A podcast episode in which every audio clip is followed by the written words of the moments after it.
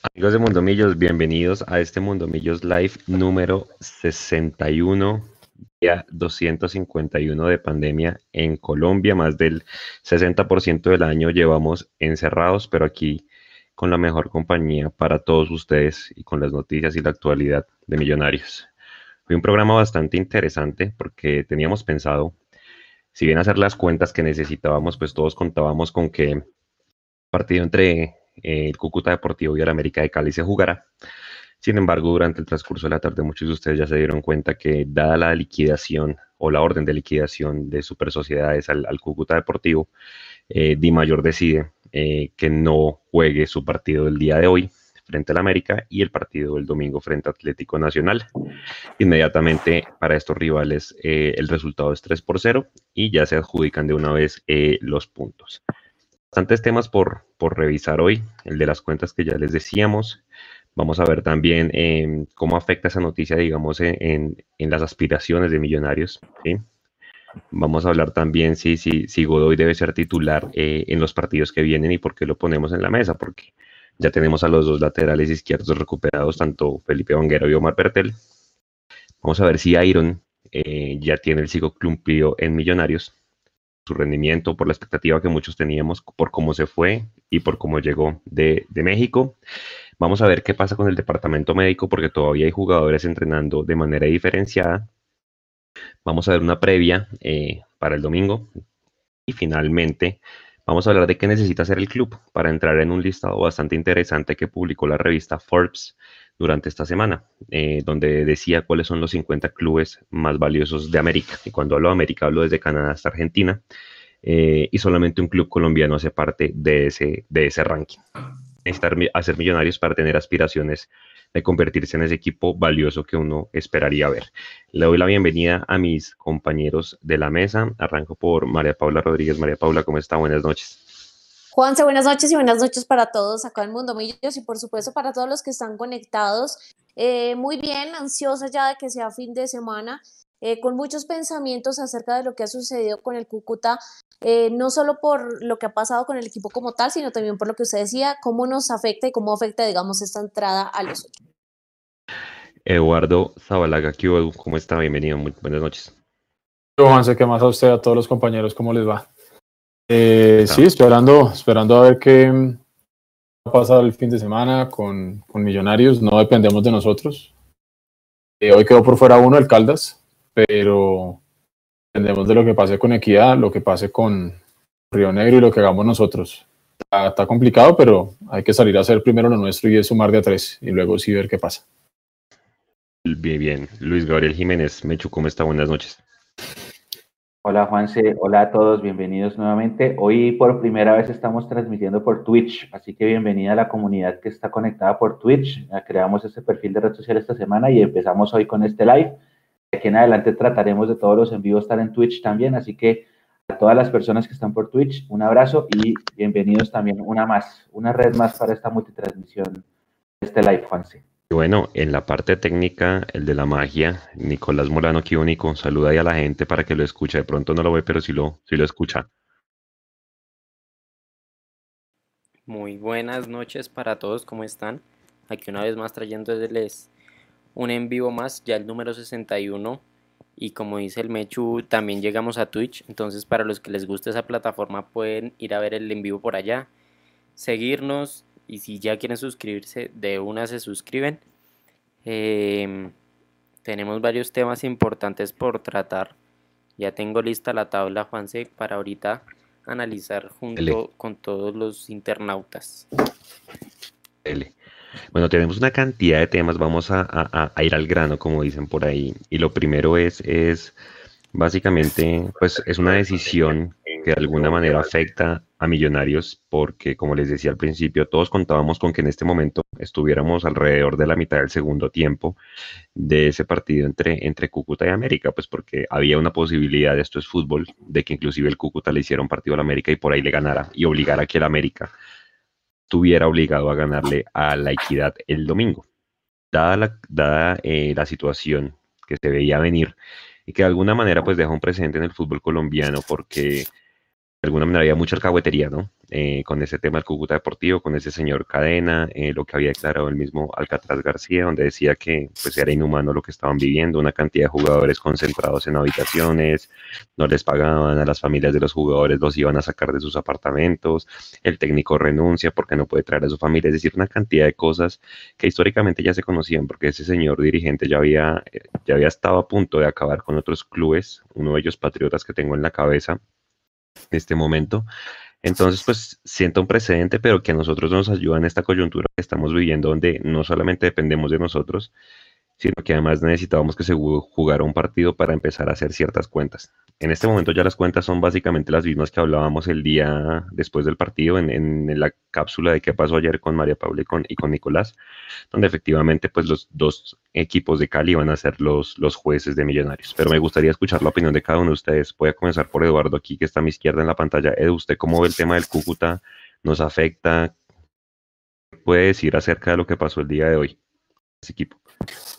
Eh, yo creo que se debía venir. Eh, la Di Mayor había sido demasiado tibia con, con eso, había sido demasiado condescendiente. Eh, acá lo que, lo que llama la atención, digamos, es que el resto de los equipos hayan salido a apoyar, excepto dos, para tratar de tirarle ahí el salvavidas al señor Cadena. y eso deja un muy, muy, muy mal sabor de boca para mí, porque al final todos se terminan tapando con la misma cobija, ¿no? No les importa el fútbol, no les importan las personas, no les importan los jugadores, no les importan sus familias, no les importa el respeto por una ciudad, por un equipo eh, tradicional dentro del fútbol colombiano. No podemos decir que es un grande, pero es un equipo tradicional. Y, bueno, finalmente terminó pasando lo que tendría que haber pasado hace mucho tiempo.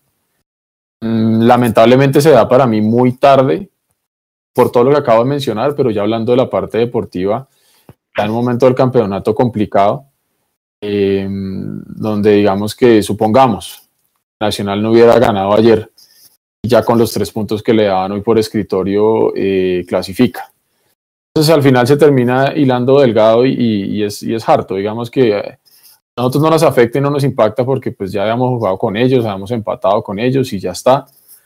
Eh, al América también le da los tres puntos de esta noche y el América pues por ese lado de pronto sí creo que nos puede llegar a afectar porque en el fondo América no va a sentir una necesidad muy puntual de tener que ganarle equidad. Y esa parte sí me preocupa. Pero aquí pues nadie va a poder comprobar nunca nada. Pero no se les haga raro que, que equidad haga la, la épica y le gane al América. Entonces, por ese lado de pronto sí puede ser. Pero pues como aquí no, no, tenemos ninguno de los que estamos acá sentados el don de ser pitonizos ni de leer el futuro, sino pues estaríamos por donde nos vamos a caer y pasaríamos sentados, pues lamentable, es lamentable y es lamentable también ver cómo los jugadores del Cúcuta están hoy en día varados en Armenia y no tienen cómo devolverse, no saben quién los va a ayudar a volver a Cúcuta.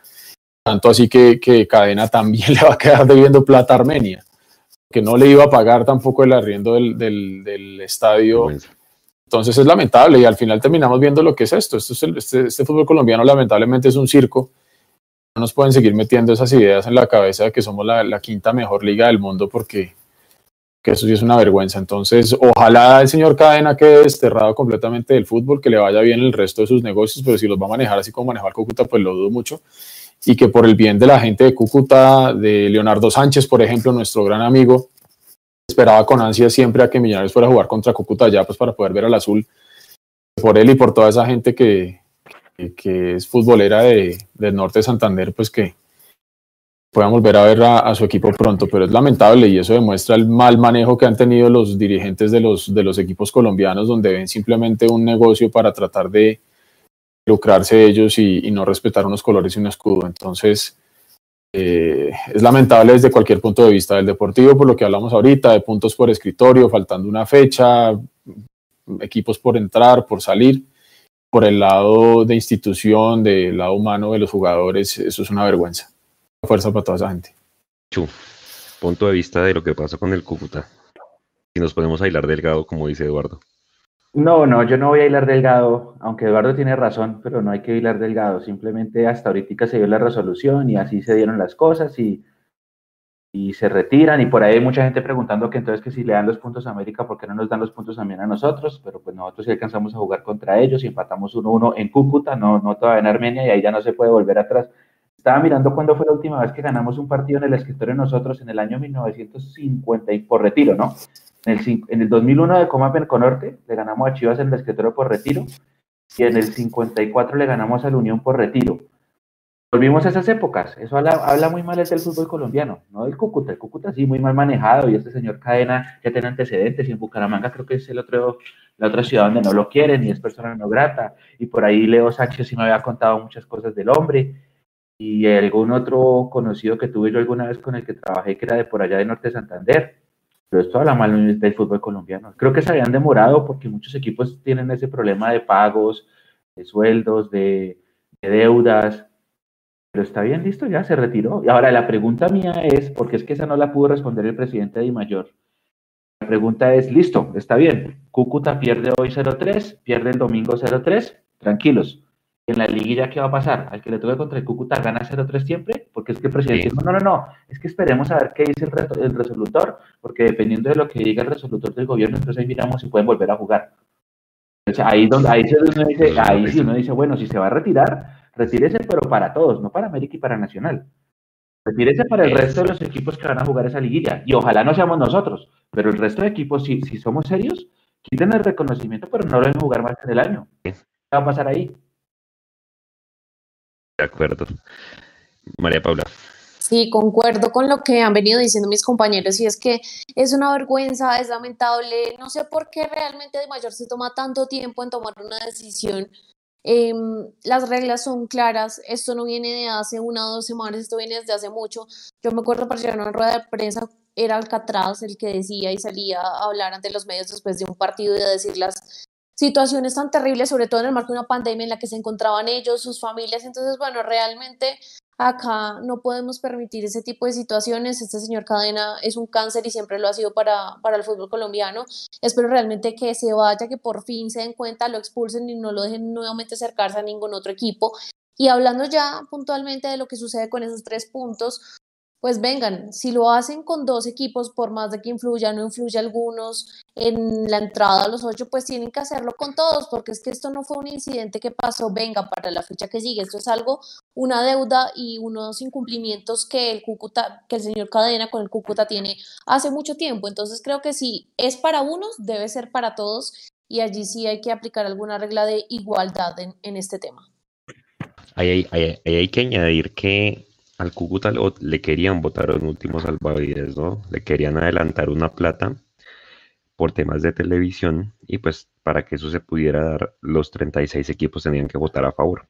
Solamente dos votaron en contra y por eso no le pudieron dar el famoso adelanto en una, una asamblea o en una junta que hubo ayer. Los dos equipos que votaron en contra fueron el Cortuluá y el Deportes Tolima. Como quien dice, nuestro presidente votó a favor de que eso se diera. ¿Qué opinan de eso, Mecho? No, muy mal. Muy mal. entiendo el aspecto colaborativo de, del presidente, pues, solidario, si se quiere, pero no. No, no, a mí no me parece. No me parece. hay otras prioridades, ¿no? Es, es una vaina, mejor dicho, que da mucho de qué hablar. Edu. Está en mute.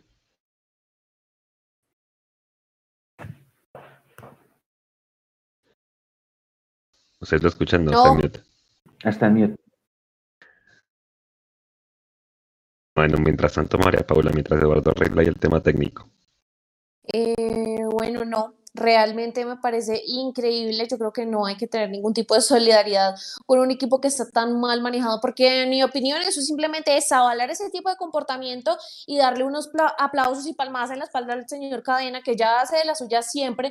Entonces a mí me parece que sí queda muy mal que los equipos vayan y lo apoyen.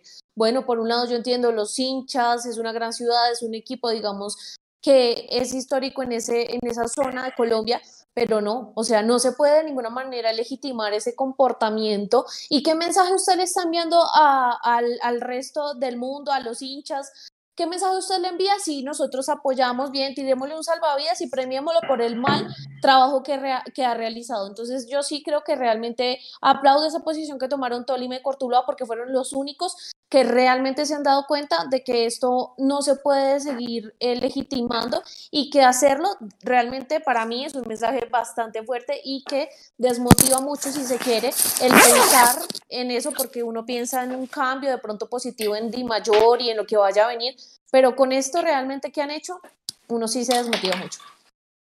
Eso de alguna manera es el reflejo del fútbol profesional colombiano a nivel internacional, ¿no? Es decir, cada quien tiene que hacerse responsable, sí, hay una solidaridad y demás, pero creo que hay otras cosas más importantes. O sea, yo creo que eso es una bola de nieve que se veía venir desde hace muchísimo, muchísimo tiempo.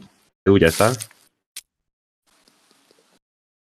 Como decíamos con Mondomillos, nunca nos fuimos. Eso ahí está. Bueno, opinión. Marica, no estaba en mute, no sé qué pasó.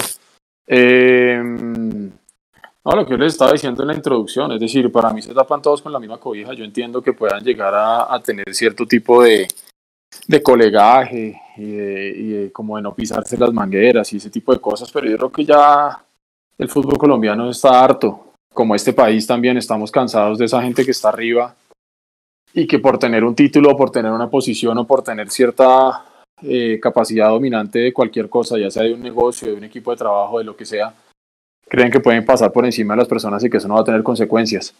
Y que cuando pasan por encima de las personas, los demás, en lugar de cuestionarlo o por lo menos de hacerse un lado, lo secundan, lo aplauden y lo, lo apoyan. Entonces la posición de, de Millonarios me parece fatal. Pero yo también digo una cosa, muchachos, no nos extraña tampoco. Yo, yo creo que si hubiera sido muy raro, si hubiera sido al revés si, si, si las personas que votaron por Millonarios eh, hubieran votado como lo hizo efectivamente Camargo y como lo hizo Martán. Eh, entonces no, no me extraña, eso es lo que tenemos. Si a nosotros los hinchas nos miran mal, nos miran feo, y cuando uno les dice las cosas de frente, pues vienen consecuencias, pues, ¿qué puede esperar uno con gente que es de otro equipo? Pues nada, no les va a importar. Entonces, esto lo único que demuestra es que el fútbol colombiano es un circo, que aquí simplemente lo mueven los intereses del negocio. Se entiende que es un negocio, pero, pero lo están moviendo los negocios más oscuros, los, los intereses más oscuros, perdón. Y, y no dejemos por fuera a Win, que Win estaba fregando la vida porque que sí o sí tenían que transmitir el partido, porque ya lo habían anunciado y etcétera, etcétera. Y vuelvo a lo mismo, y no piensan en los jugadores del Cúcuta que estaban allá varados en Armenia, que no tienen cómo salir, que ni siquiera el hotel lo tienen pago. Entonces, pues hombre, qué tristeza. Eh, y yo sí le pido de pronto a la gente que, que nos está oyendo, mucha gente dirá, pues esto es un, programa de millonarios. Sí, pues que Millonarios juega en esta liga. Y, y si esta liga sigue así, eh, esto la verdad desmotiva, desmotiva bastante. Y, y, referente a lo que ustedes decían del tema de los puntos pensando en la liguilla, no, pensemos en otra cosa, en la Copa, en la Copa Colombia, que si mal no estoy es el Tolima el que iba a ser el rival del Cúcuta y entonces el Tolima ya pasa derecho, porque no va a tener con quién jugar. Entonces también los demás equipos están ahí en, en, en, desigualdad de condiciones. Porque entonces, mira, sí tiene que ir a Barranca a jugar contra, contra Petrolera y, y, el Tolima, que no tiene la culpa, porque pudimos haber sido nosotros, la llave del Cúcuta y pasar derecho. Acá no tiene la culpa el Tolima sino que simplemente esto es la consecuencia de un muy mal manejo y al final ya la bomba se le reventó en la cara.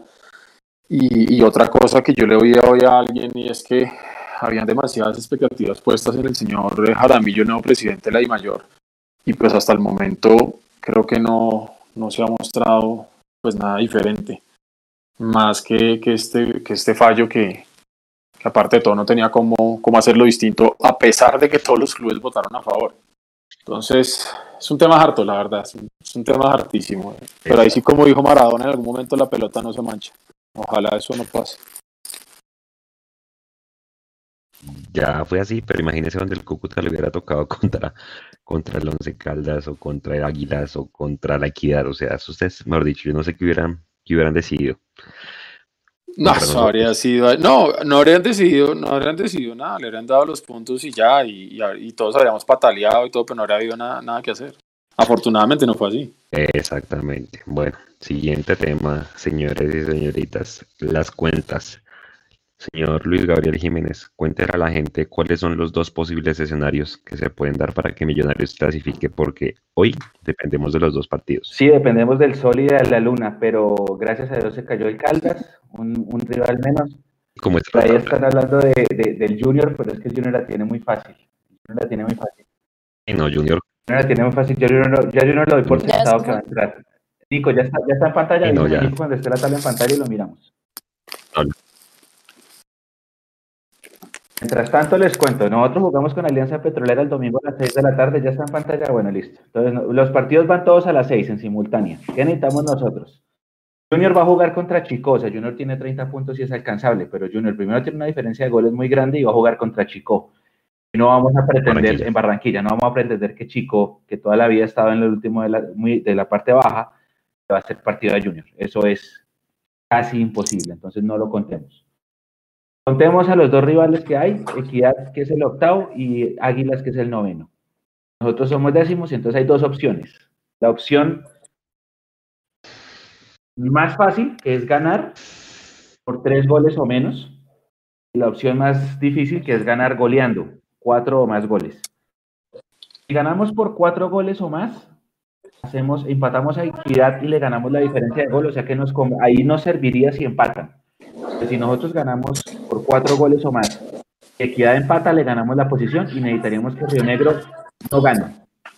No gane, puede empatar, puede perder, pero que no gane. Eso en opción de golear.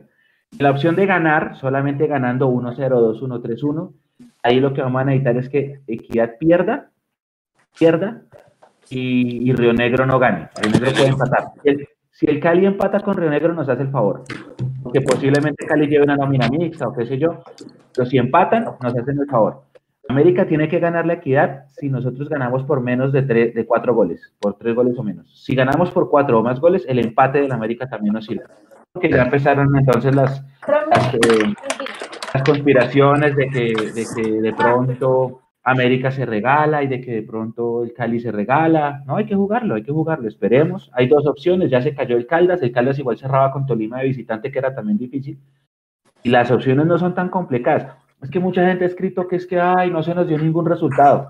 Pero pues, ¿con quién jugaba Equidad? Con Patriotas. El peor de la, bueno, Cúcuta ahora es el peor de la tabla, pero, pero Patriotas también fue muy mal visitante, no le ganó a nadie. Vino a ganar solamente recién sobre el final de la liga. Era, lo más seguro era que ganara Equidad.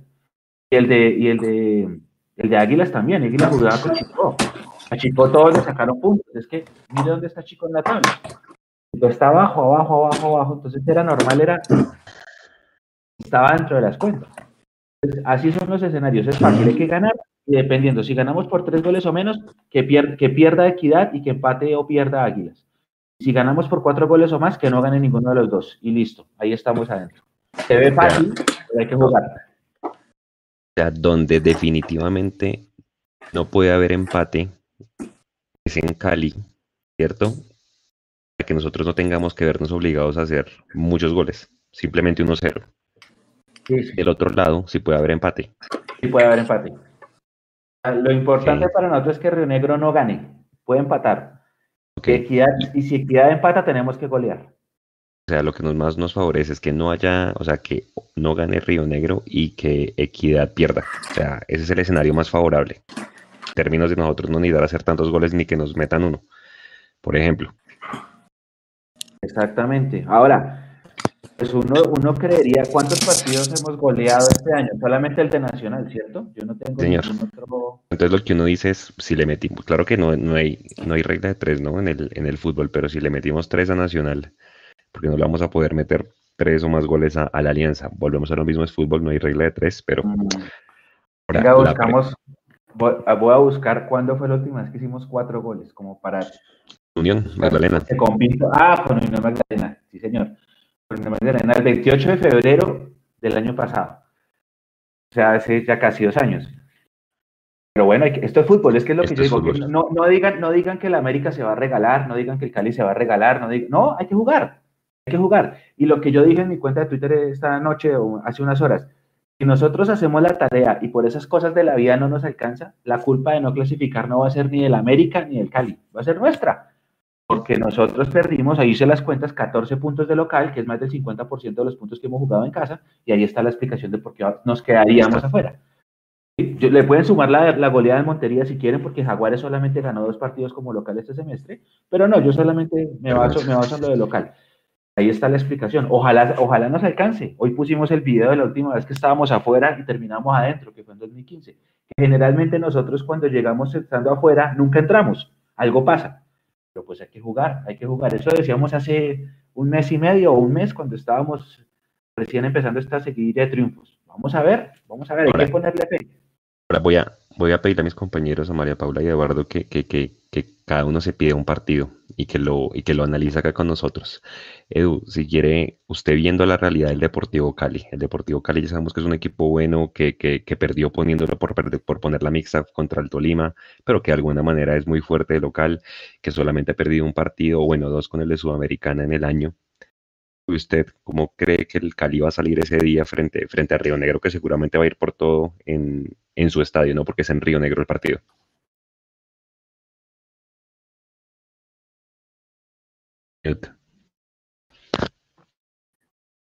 No, Edu no está en mute. Edu no está en mute. Algo le pasa a Edu. Si Edu está diciendo no estoy, en mute, no estoy en mute. Pero algo le pasa, algo le pasa. Bueno, Nico, si quiere, mientras, mientras va arreglando ahí. Paula, el otro partido, América y Equidad. Usted que ha visto muy bien a los dos rivales, ¿cómo lo ve? ¿Cómo es la campaña de Equidad de visitante? ¿Si le puede hacer, puede lograr la hazaña de ganarle al América en Cali? Pues yo veo más que todo esta realidad y es que Equidad viene de ganarle a Patriotas, bueno, ya sabemos el colero no había ganado y demás, pero viene, viene de ganar y Equidad me parece que es un equipo que no juega mal, no lo ha hecho mal en esta liga.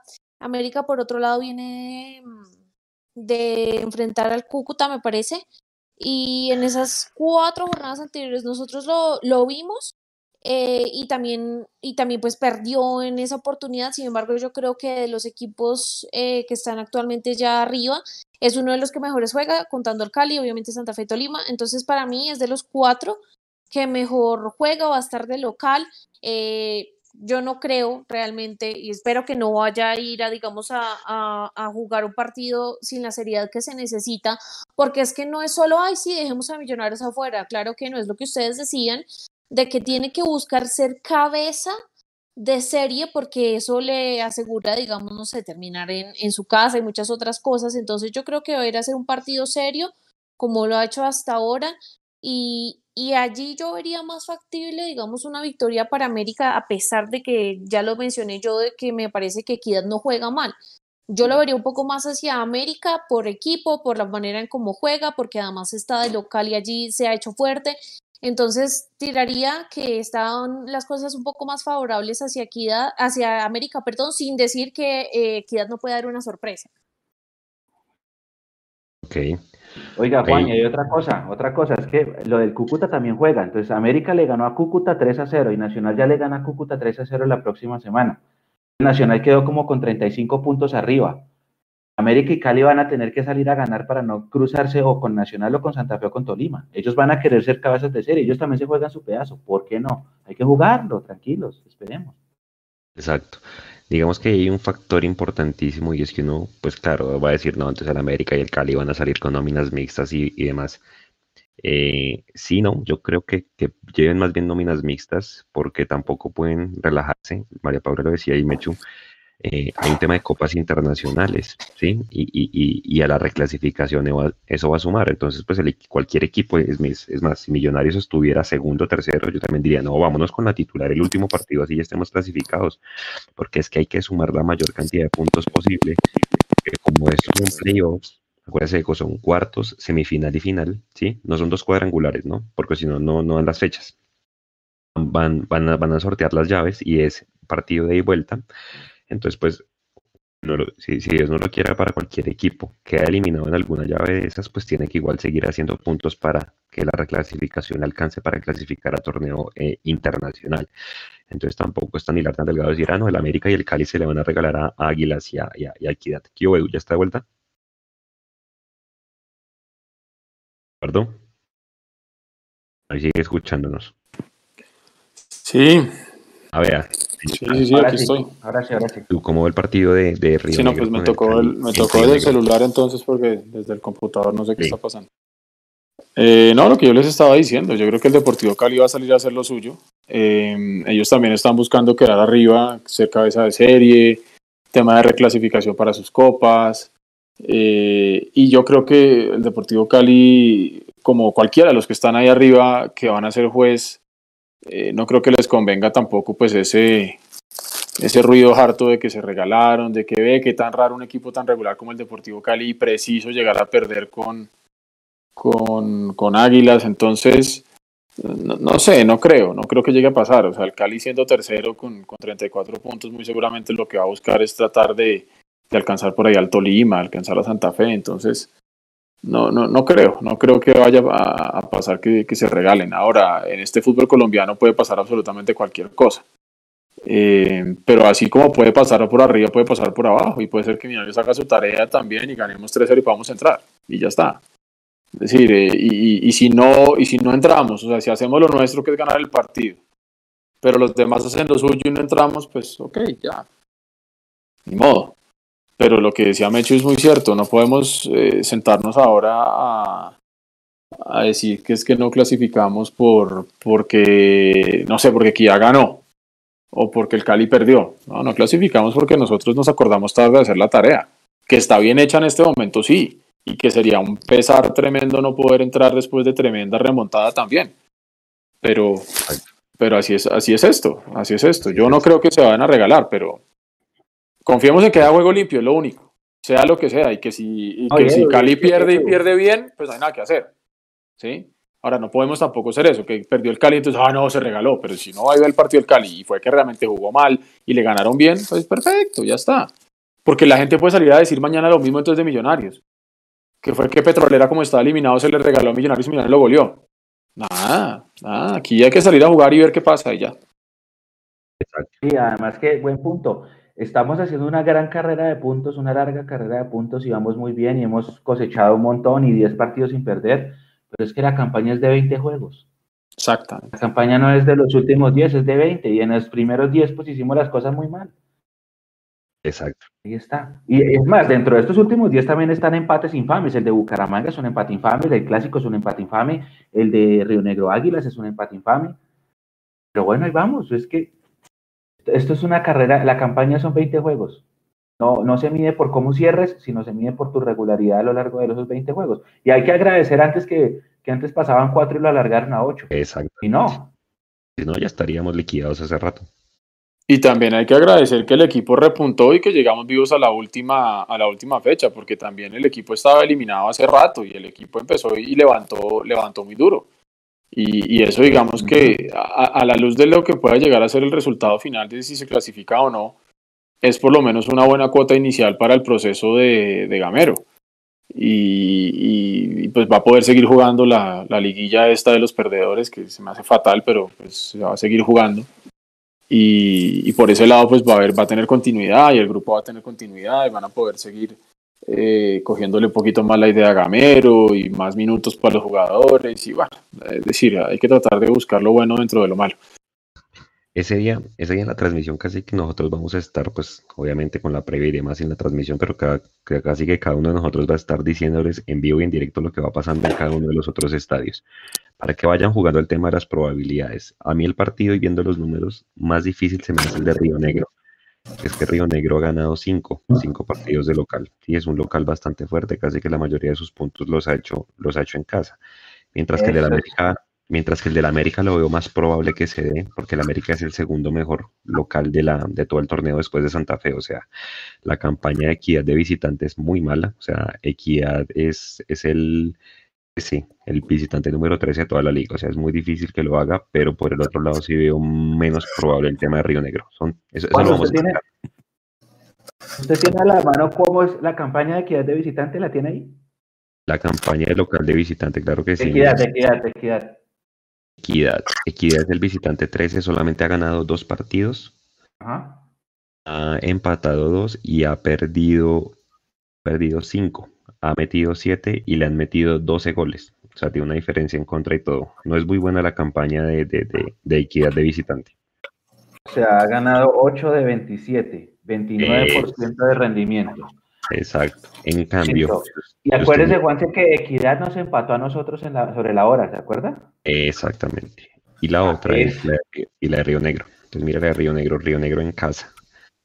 Negro en casa ha, jugado, ha, ganado 5, empatado 3 y solo ha perdido 1, que ahí es donde digo, es un local bastante, bastante fuerte, 18 puntos ha logrado. Un poco más de la mitad de esos puntos, mientras que Equidad, Equidad de visitante ha logrado solamente 8, que ahí es donde seguramente se marca la diferencia pero obviamente hay que ver los equipos que están enfrente. O sea, para mí los jueces van a ser los dos equipos de Cali como se paren ese día. Nico, yo ya le mandé por interno los cupos a copas. Si quiere, miremos el tema de los cupos a copas y ahorita María Paula eh, nos explica el sistema de la, de la liguilla, porque pues hay que, hay que explicarlo. O sea, es una posibilidad que puede que Millonarios se quede eliminado, pues hay que contarle a la gente cómo es la liguilla. O sea, estamos en la obligación de eso como medio que cubre a Millonarios. Entonces miremos primero los cupos. Sí, tenemos que entenderla nosotros también, porque facilitan. Exactamente.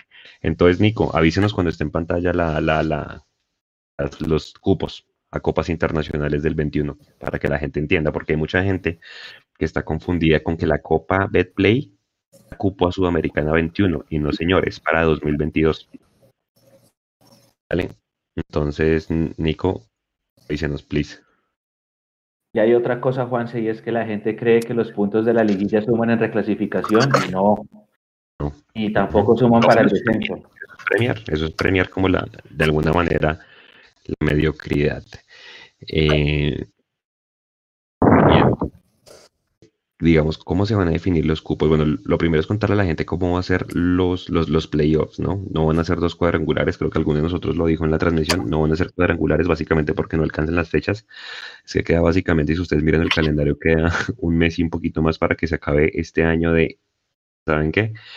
Eh, entonces, nada, toca hacer playoffs y hay vuelta. Entonces, son llaves, seguramente lo sortearán los cuatro primeros que cierran de locales contra los otros, contra los otros cuatro. Entonces, básicamente, eh, los dos que van a Libertadores a fase de grupos van a ser el campeón y el subcampeón de la liga de este año.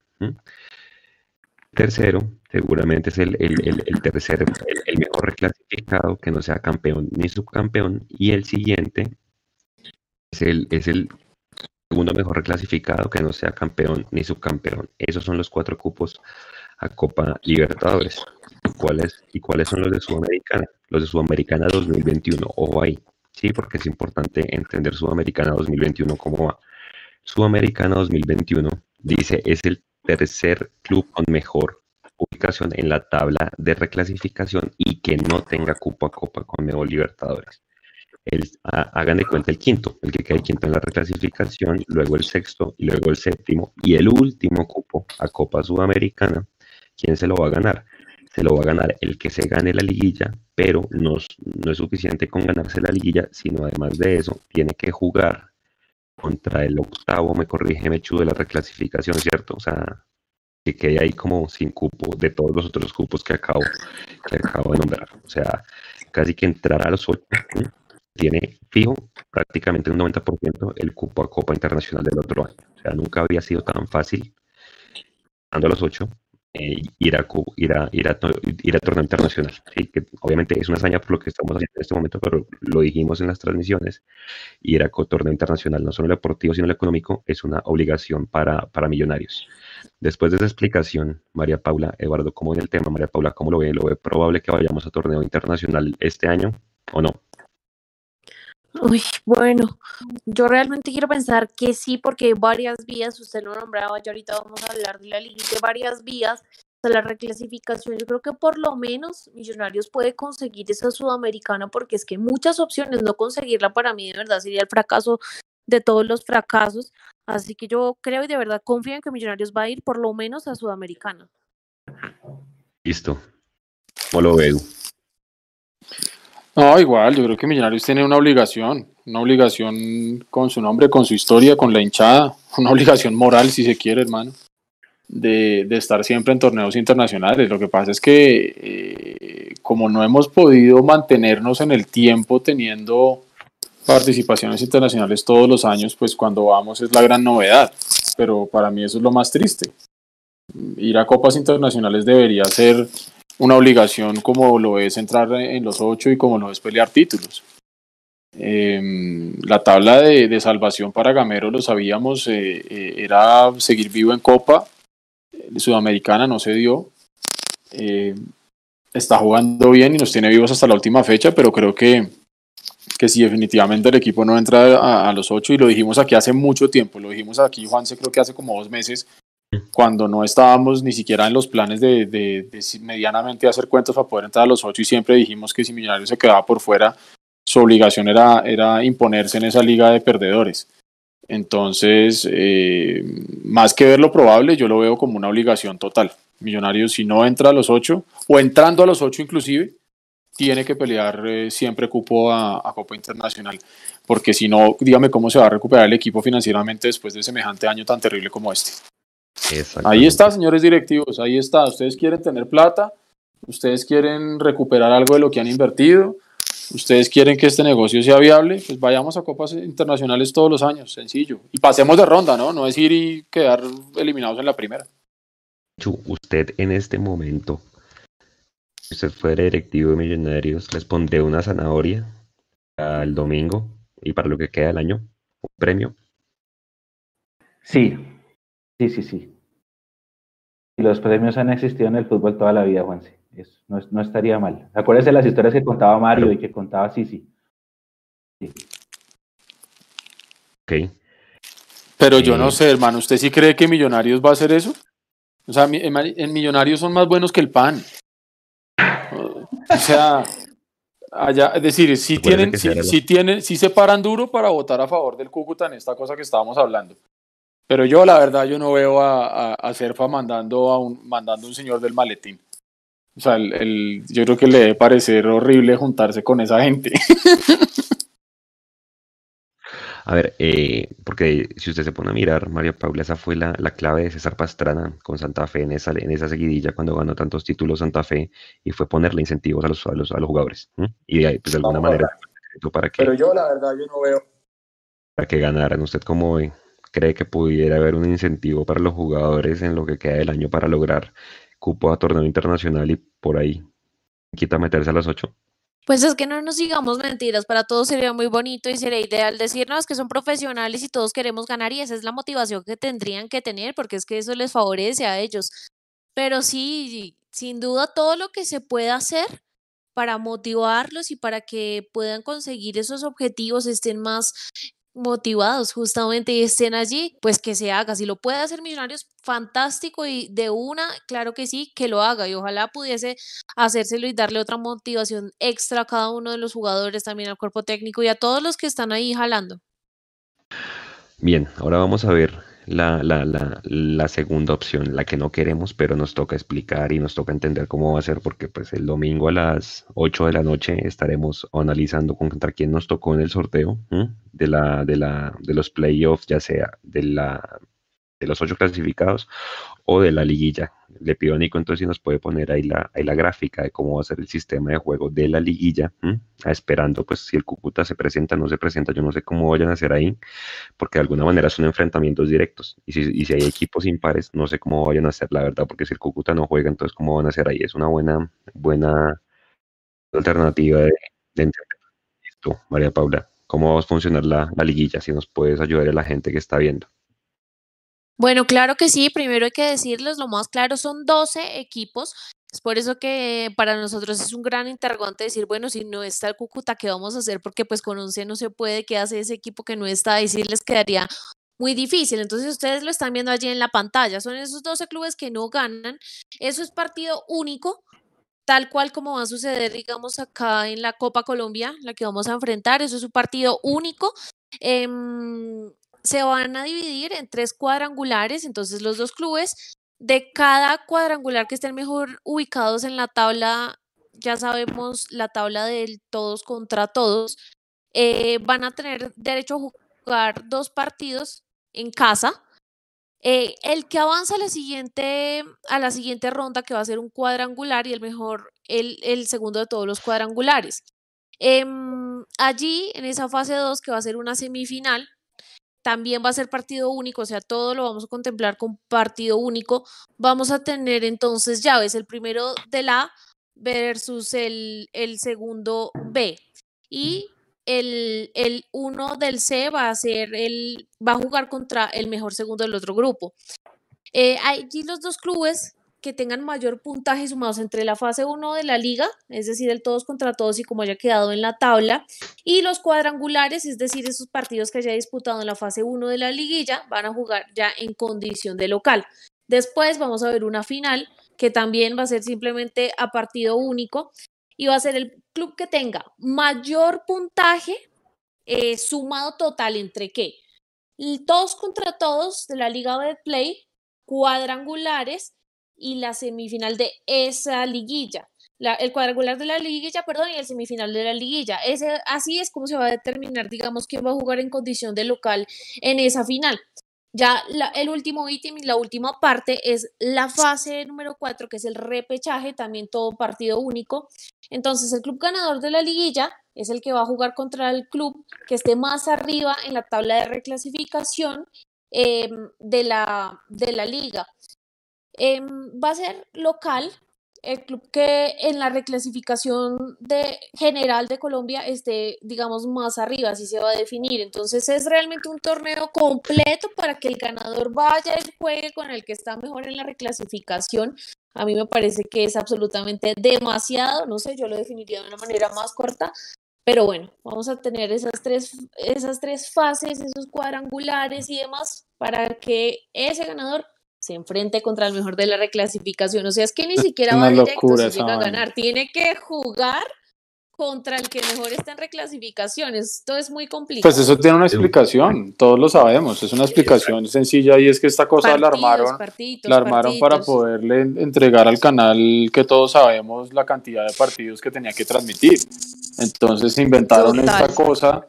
Eh, Venga. Y, y, la verdad, o sea, en serio es, es, es, enredadísimo, es enredadísimo. Es una monstruosidad, es horrible, a mí me parece horrible y realmente no sé qué va a suceder porque es que si ya les quitaron dos partidos por lo del Cúcuta, entonces yo no sé si hasta liguilla ya le van a poner la fase 5 del repechaje contra el repechaje del segundo. No sé, no, pues, no, pues no es, no es raro. No sería raro. Que la final, que la final la sí.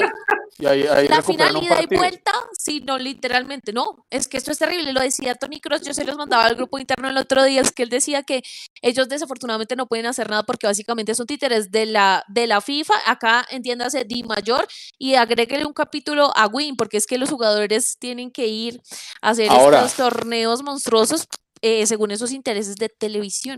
Mire lo que dicen acá en YouTube Nicolás Almanza, a quien saludamos porque me parece interesante lo que él está diciendo. Y vamos a, ahí vamos a medir realmente el rasero que tiene Win. Porque, a ver, en Win más están pasando los partidos de los equipos, pues digamos que más prenden televisores. América, Nacional, Millonarios. Pero entonces esta liguilla de los perdedores que se entiende que quedan por fuera todos, ¿esa también la van a tirar por Win más o la van a pasar por Win normal? ¿O, o, cómo van a hacer? Eduardo, lo que esa, esa es la otra. Esa es la otra. Lo que están haciendo ahora. Dan el mismo partido. Ayer me vi Equidad, estaba dando el partido de Equidad. Win normal con una transmisión y Win más tenía otra transmisión, pero con comentaristas diferentes, narrador diferente. En el Win más, en el Win más había una, una periodista en campo, en el Win normal no.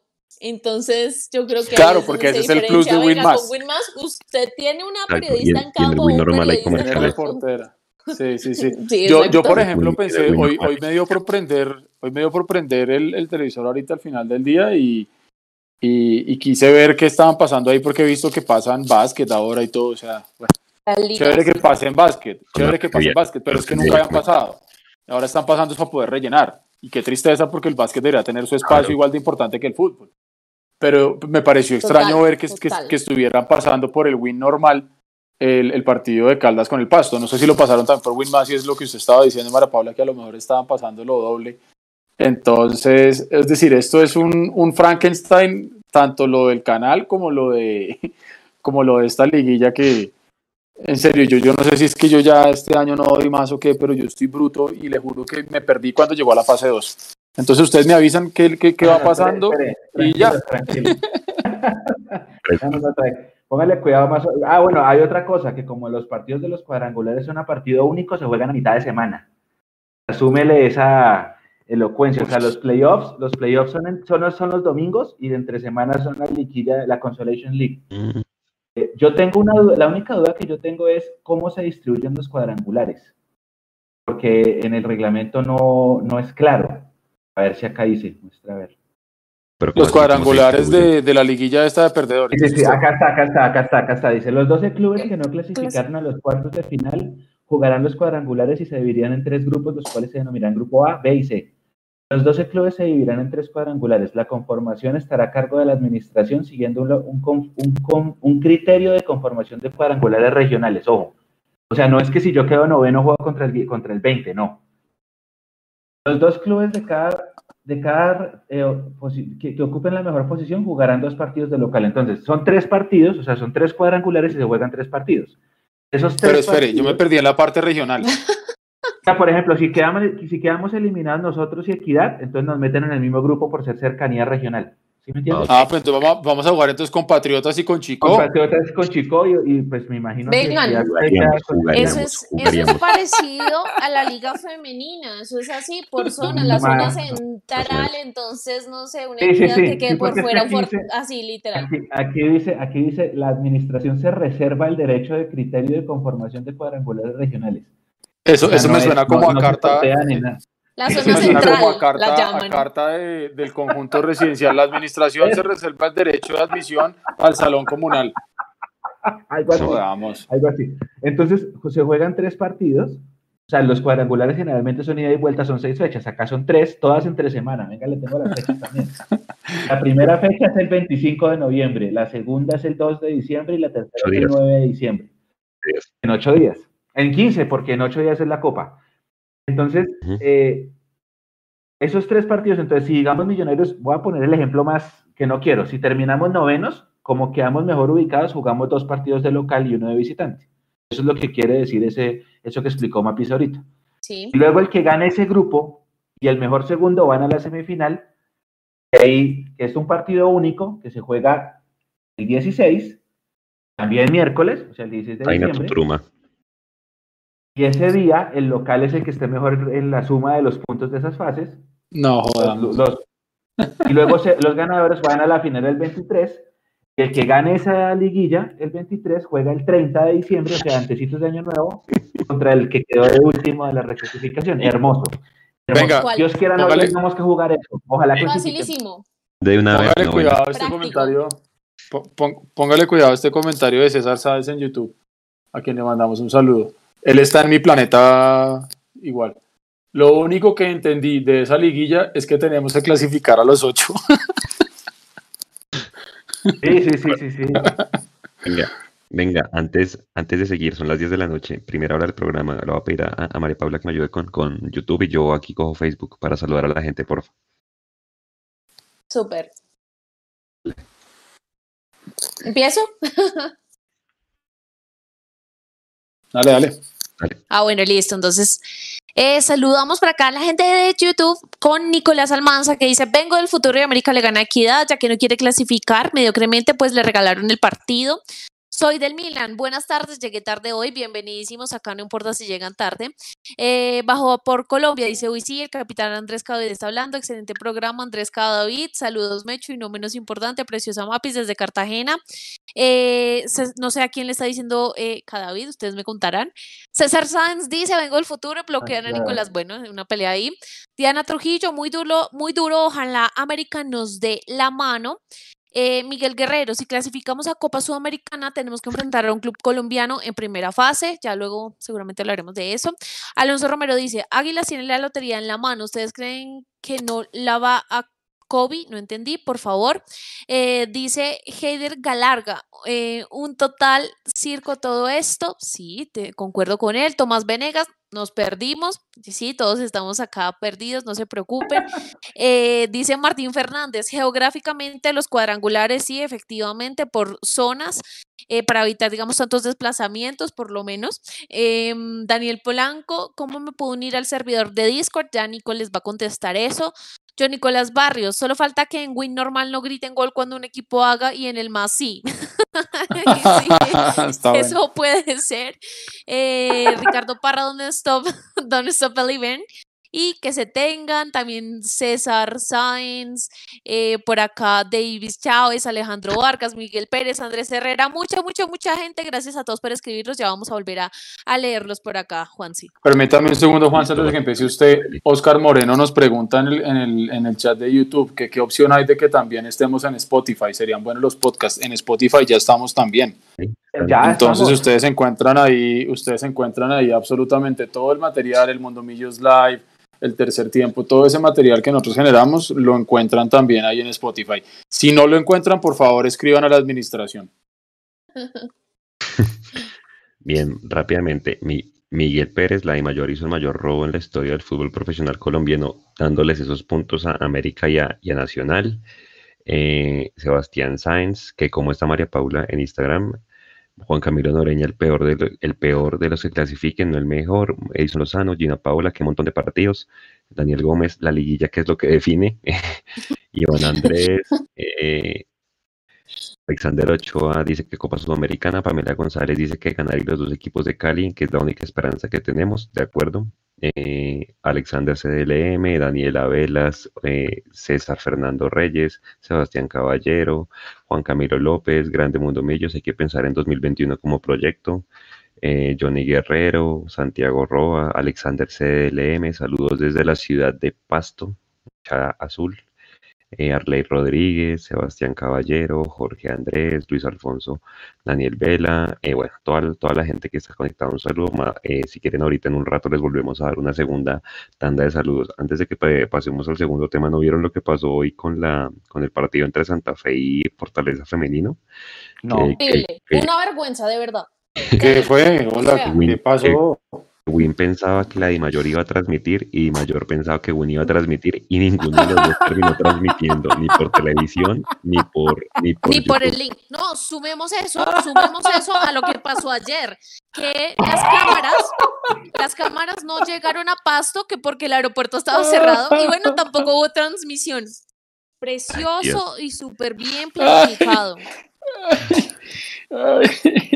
Pero, pero Mapi, cuando, cuando hay partido en Pasto, miren, miren, les voy a contar la anécdota porque yo conocí al productor de Win allá en, Pasto. Cuando, cuando hay un partido en Pasto, la producción sale desde Cali por tierra. Hacen Cali Pasto por tierra. Nunca el aeropuerto era una excusa. Y ellos terminaban y me decían, me ve, no tenemos que ir ya para Cali, ve, y se iban por tierra ahí mismo. No, no, no. Con ese cuento? No, pero Lo, de, acá es para más papeloso.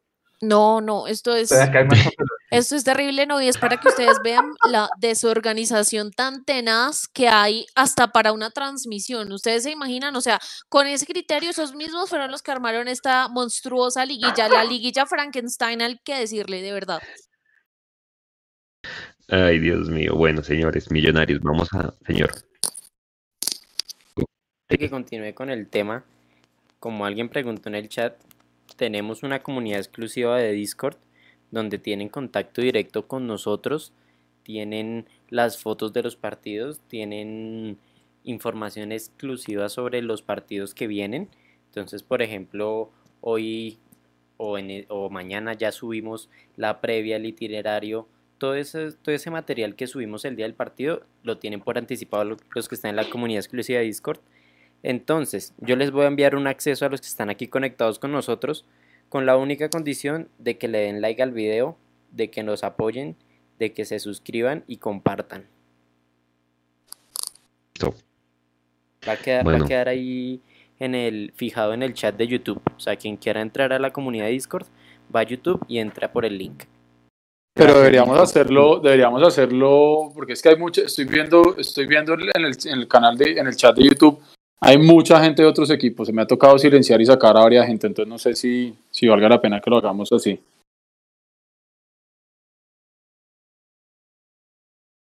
Ah, bueno, listo. Bueno, mientras ahí Nico hace toda la logística del, del link y demás de Discord, eh, vamos a hablar ya de Millos, ¿sí? Y hay dos aspectos importantes. Ya hoy eh, vía redes nos notificaron o, ya sabemos que, que Vanguero, Bertel y Matías ya están a disposición del cuerpo técnico, si así Gamero lo, lo dispone para concentrarlos el partido del, domingo. Eh, Juan Camilo García y Pereira todavía no se recuperan, están haciendo trabajo diferenciado. Creo que Carrillo le queda una semana todavía de trabajo y pues Luciano Espina sigue con su tema de recuperación. Eh, y la pregunta es, con los dos laterales izquierdos recuperados, la pregunta para ustedes compañeros es, Diego Godoy, lo regular que ha sido, porque ha sido de los más regulares y le ha tocado con las más, con la bailar con la más fea de, Junior, de Nacional, de, de, América, de, Nacional y demás, ¿ustedes lo dejarían como titular o ya pensarían en un Banguero y en un Bertel? Arranco por, por María Paula. Bueno, es que acá uno pensando el equipo ha ganado, el equipo ha mejorado por esa zona, ya sabemos y lo venimos diciendo, a todos nos queda claro, no es su posición natural, pero ¿qué pasa? Em, estos dos jugadores, Bertel y Vanguero, vienen de una lesión, vienen de inactividad, entonces a mí me parece de pronto muy arriesgado venir y probarlos en un partido donde nos jugamos literalmente la vida y que hay que salir a ganar casi que con un partido perfecto sí o sí. Yo personalmente no tocaría no tocaría el equipo de pronto en, en, los centrales, solamente el cambio por Matías, entrarlo y de pronto a la banca Ginás, pero eh, no tocaría, no tocaría de resto al equipo dependiendo de cómo nos vaya. Pensaría eventualmente en, en cambiar esa lateral izquierda, pero por ahora yo simplemente lo que les digo, tocaría, tocaría allí en los centrales a, a Ginás de pronto y metería a Matías, pero no cambiaría nada más. Listo, y le, y le contrapregunto, ¿lo renueva o lo deja ir en diciembre a Diego Godi?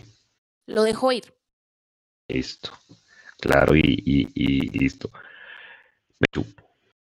Las dos preguntas, ¿lo alinea y le renueva o lo deja ir en diciembre? Yo no lo renuevo porque, como lo he venido diciendo, es un jugador bueno, pero para ser extranjero tendría que marcar más diferencia. Si fuera un palavecino, yo lo dejo. Si fuera un, ¿cómo se llama este de Cúcuta? Puletich, ese es bueno. Sí. Si se queda sin equipo, tráiganmelo. tráiganmelo. Si, si, ese tiene problemas de contrato, ya deberían estar llamándolo a traer. Em, y la otra pregunta es, dependerá de en qué nivel está, porque es que una cosa es que no le digan, Juan, usted está listo para volver, pero si usted está sin ritmo y Godoy lo viene haciendo bien, así sea improvisado, pues tendríamos que jugárnosla con Godoy. Porque una cosa es estar recuperado y otra cosa es estar bien eh, eh, de salud, pero no de ritmo. Exactamente. Entonces acá no se puede dar ventajas. Ahora, los equipos rivales todos ya saben que nos tienen que atacar la espalda de Godoy, pero Godoy cada partido lo está haciendo mejor. Yo no renuevo, yo no renuevo a Godoy y tampoco hago cambios.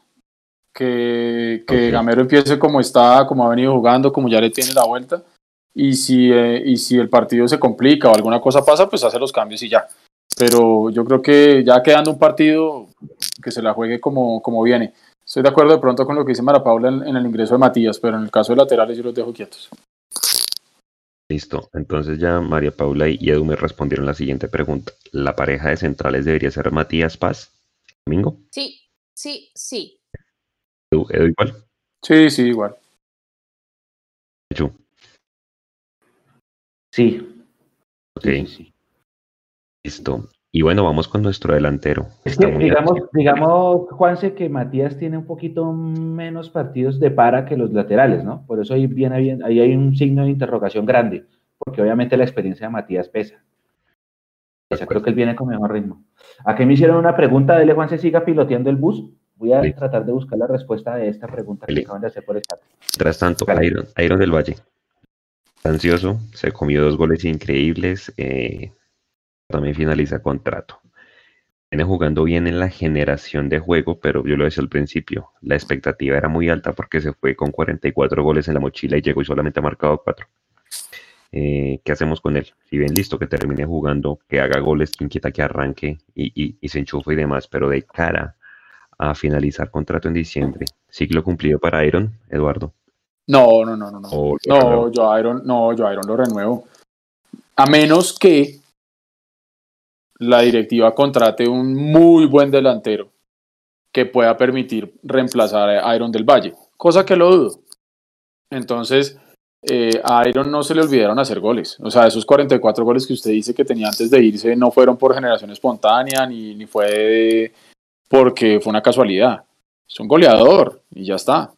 Y yo a Iron sí lo, sí lo mantengo, sobre todo pensando en que, en que si el proyecto de, de Amber va a continuar con, con, la base de los jugadores que vienen de, de, las fuerzas básicas de Millonarios, necesitamos jugadores de experiencia. Yo Iron es de esos jugadores que yo no toco y yo lo dejaría. A ver, Paula. Yo también concuerdo con Eduardo, yo Iron no lo saco, no lo toco, que se quede. Eh, desafortunadamente este no ha sido su semestre, pero yo confío en que en el siguiente se enchufe y vuelva a darnos una bota y vuelva a darnos muchas alegrías. Eh, por más de que no esté haciendo goles, es un jugador que se sacrifica mucho, que jugando por afuera también lo hace muy bien. Entonces creo que no es puntualmente ese 9-9, no está jugando en esa posición. Así que yo ahí lo dejo y también concuerdo en que hay que traer a un delantero 9 goleadorcísimo. Eh, ojalá se dé, pero como sea, en cualquiera de las dos circunstancias, si se trae o no se trae, yo Byron no lo toco y lo dejo todavía con Millonarios. Eh, Mecho. Yo lo dejo, lo dejo, Edu. Eh, Juanse, perdón, lo dejo. ¿Qué es lo que pasa? Lo que pasa es que mmm, él venía de convertirle a Nacional y de convertirle al América. Simplemente tuvo una muy mala noche en Pereira, en donde creo que la primera acción que le sacan en la raya lo sugestiona y lo, y lo deja mal de la cabeza, por decirlo así, perdón, las, lo, entre comillas, lo deja mal anímicamente, psicológicamente para el resto del partido y pierde la confianza. Yo decía en alguna de las transmisiones que Iron lo estamos viendo más en una función de asistidor que de goleador, pero Iron acá siempre fue goleador. Entonces es, es que le vuelvan a dar la confianza, llevaba dos partidos en fila anotando, pues el de Cali no cuenta por ser otro torneo, pero dos de liga seguidos anotando y acá, si le entra ese primero que le sacan en la raya, hasta de pronto hacia dos goles porque después tiene otra que le va a patear y se le suelta la cadena y eso, pero es, es, de darle confianza, pero yo lo renuevo. Oiga, Juan, me preguntaban, me preguntaban para que no pierda el hilo. ¿Qué pasaba si Millonarios sí. gana 3-0 y Equidad empata? Que empatamos y quedamos con la misma diferencia de goles, pero no, ahí quedamos eliminados porque Equidad tiene más goles a favor. Quedamos con más, con más 6 todos, pero ellos tienen más goles que nosotros y nos sacan, por eso hay que ganar por 4 goles. Listo, Juan, siga. José Omar Plazas. José, espérame, José Omar Plazas está que nos copia y pega que se llama acá lo renovamos. Sí. Responda no, le vamos, a, no le vamos a responder por hacer ese spam. no, spam. no, mentiras. Vengan, eso ni se pregunta, no. Totalmente, se tiene que quedar. Yo creo sí, que es un jugador que sí, sí, se va a retirar en Millonarios, que de algún momento se va a convertir en técnico de Millonarios, que va a ser referente y que se tiene que quedar y que acá tiene que seguir. O sea, yo a McAllister no lo toco, no me lo toquen, porque además es un jugador Opa. que si se sigue liderando el tema de las de apostarle a las divisiones inferiores, pues es un jugador que va a ser vital y va a ser clave ahí para guiar a los que vengan de abajo y vengan, todavía tiene mucho fútbol para dar, o sea, puede que no sea el que más corra, pero es un jugador, es el cerebro, es el que piensa, es el que distribuye juego, así que a, a McAllister no me lo toque. Oiga, José Omar, ya estamos contestando la pregunta, deje de seguir copiando y pegando. Eh, no, porque de pronto tiene la señal atrasada, de pronto tiene la señal atrasada y no la sí, ya, ya, a, Maca, a Maca yo lo dejo también, vuelvo y lo digo. Eh, si nosotros no vamos a tener, es decir, si a mí no me dicen que viene algo mejor, yo no desmantelo lo que hay. Eso no quiere decir que no pidamos refuerzos, ojo, ¿no? Porque entonces van a empezar a decir, venga, pero entonces que se quede Iron, que se quede Maca, entonces ¿dónde, dónde está la, la renovación? La renovación vendrá por otro lado. Van a haber jugadores como el caso de Santiago Montoya, que para mí se tiene que ir, eh, a mí se me salió completamente después de lo que pasó en Cali. Eh, entonces yo creo que jugadores como Maca que, que, como bien dice María Paula, le pueden aportar al equipo. Ahora, a Maca lo acusan de esta vida y la otra, pero yo no tengo pruebas de nada de lo que la gente dice. Entonces, como yo no tengo pruebas, y aquí estoy dando es mi opinión personal, yo a Maca lo dejo. Mechu. Sí, pero es de una, sí, con mayúscula negrilla y cursiva. Sí, Maca se que... queda Maca es baluarte de este equipo. Sí, yo creo que sí. Así como, sí. como, como hizo Nico que puso en el chat el, el, el, el mensaje fijado, Maca se queda fijado en Millonarios. Sí, para mí, para mí es el tema de, del, del, sentido de pertenencia, ¿no? Yo creo que si se sí. da alguna venta de Duque, yo creo que los directivos se le está haciendo tarde ya para renovarlo si quieren venderlo, porque va a quedar jugador libre en un mes. Pero bueno, eso es otra pues Eso sería un papelón. Seguramente tiene que ser el capitán Sí, pues porque ya lo, lo, lo, lo, ha demostrado. Mi posición personal es que no está para 90 minutos, ya no está para 90 minutos Macalister Silva, entonces hay que traerle a un socio muy fuerte. La sociedad que hizo con Marrugo a mí en la época de Pinto me gustó mucho. Macalister por una banda por y Marrugo por el centro destrozaban a cualquier, sí. a cualquier defensa rival. pero sí hay que traerle una competencia dura o un, o un, socio bien importante. Un día es que se coge y se echa el equipo al hombro y bueno, y Macale sea el socio de esa, de esa persona. Nico, creo que, ah, bueno, y también está Cristian Gamboa eh, con una pregunta que ya se la vamos a responder, pero Nico, dele con audios, eh, con los audios que tiene, y ya vamos a responder la pregunta de, de, de Chris.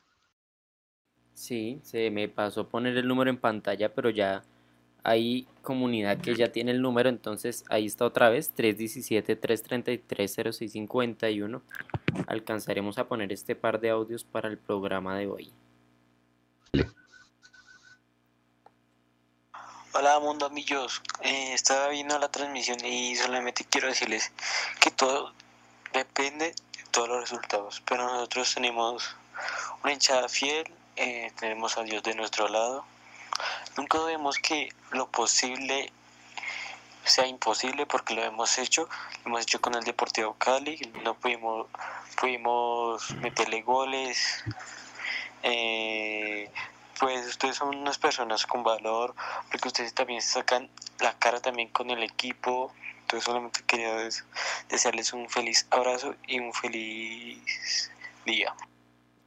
Nos llega también este audio Gracias. desde Alemania.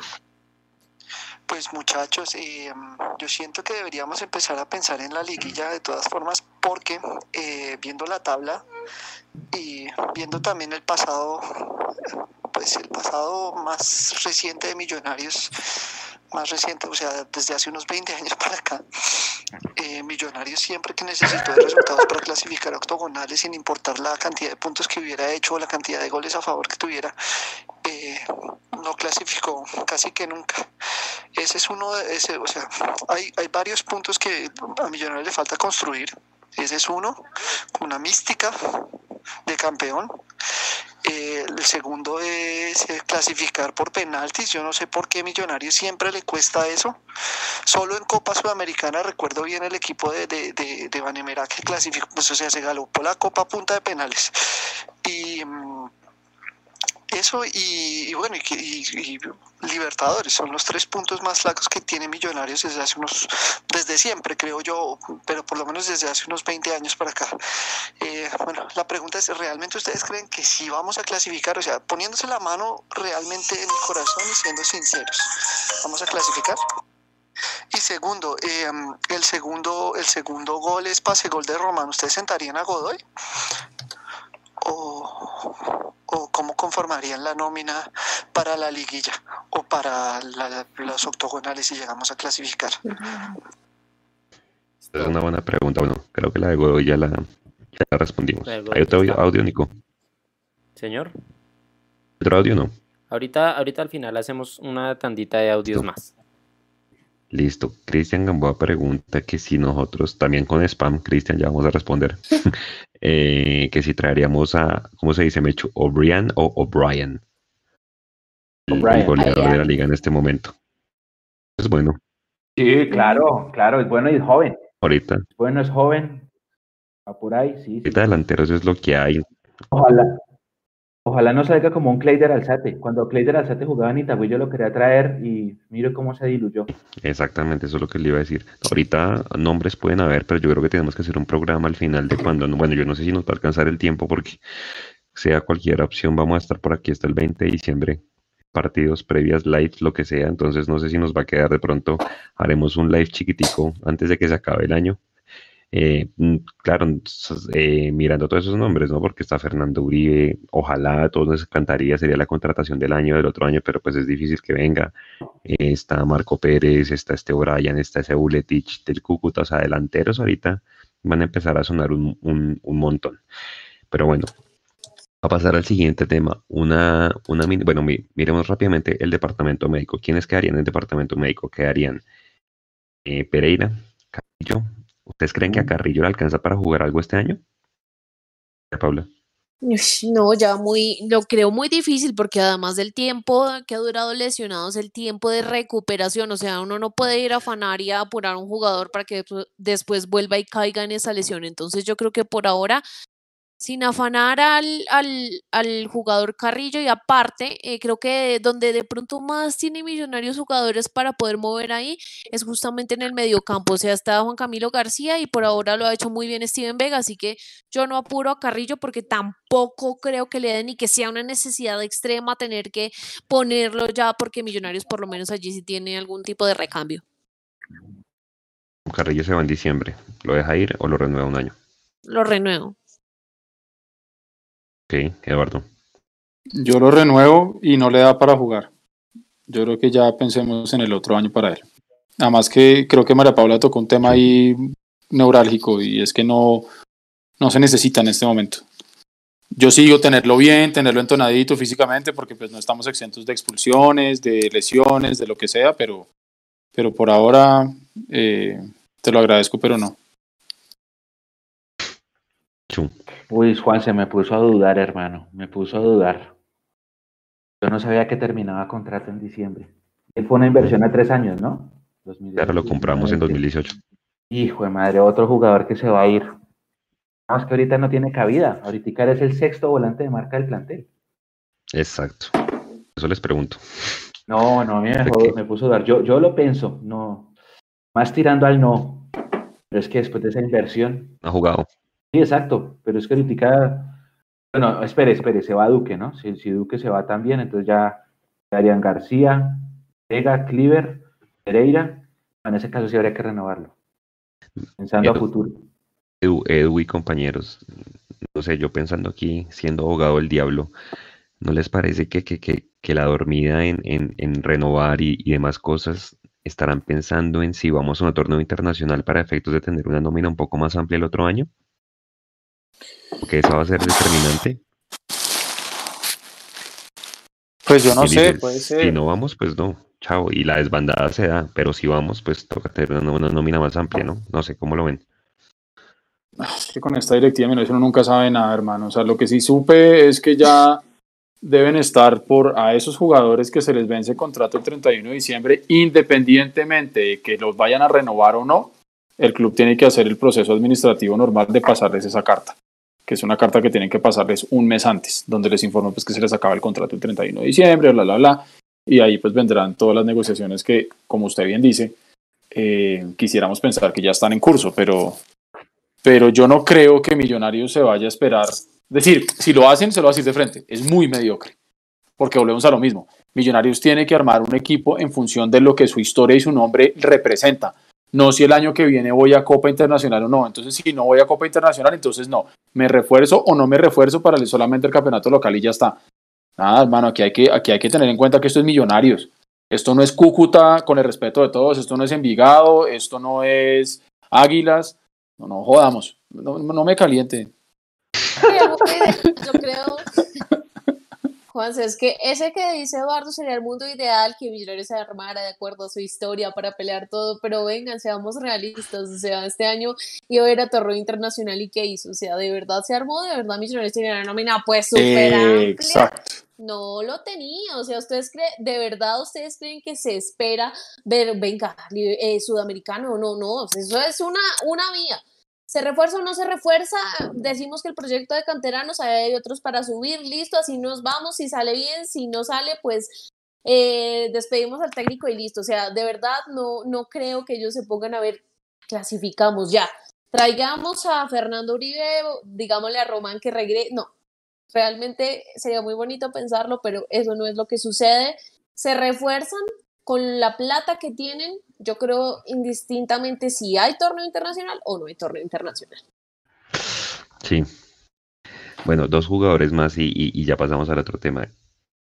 Santiago Montoya, para mí, pues muchas gracias, pero es una inversión perdida. Yo siento, algo me dice que las energías que a ustedes les gustan, siento que a, que a Mero le va a dar una última oportunidad. No sé, algo me dice, Ay, pero bueno. no, por favor, no me, no me haga acá y, y,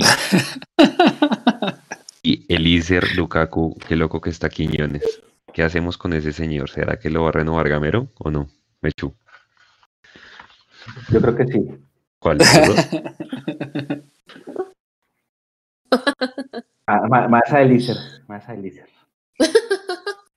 Más a. Dios mío, Elíser. Es que, Juanse, el, el, fútbol, el fútbol cada vez escasea en, en, dieces. Y, y, con el antecedente de las lesiones y eso, yo creo que ya no es tan imprescindible como hace unos meses Santiago Montoya. El fútbol sí está más orientado a los extremos y, y vea lo que está haciendo el ICER.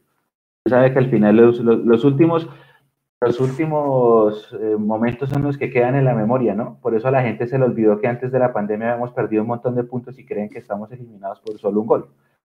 Eso también influye mucho. Oiga, Juan, que se me olvide, la gente está preguntando que cómo está el Cali de visitante, así que queremos darle una luz de ilusión. Cali no ha perdido de visitante este año. Dos victorias, siete empates. Alguien preguntó. Listo, Juan, sígale.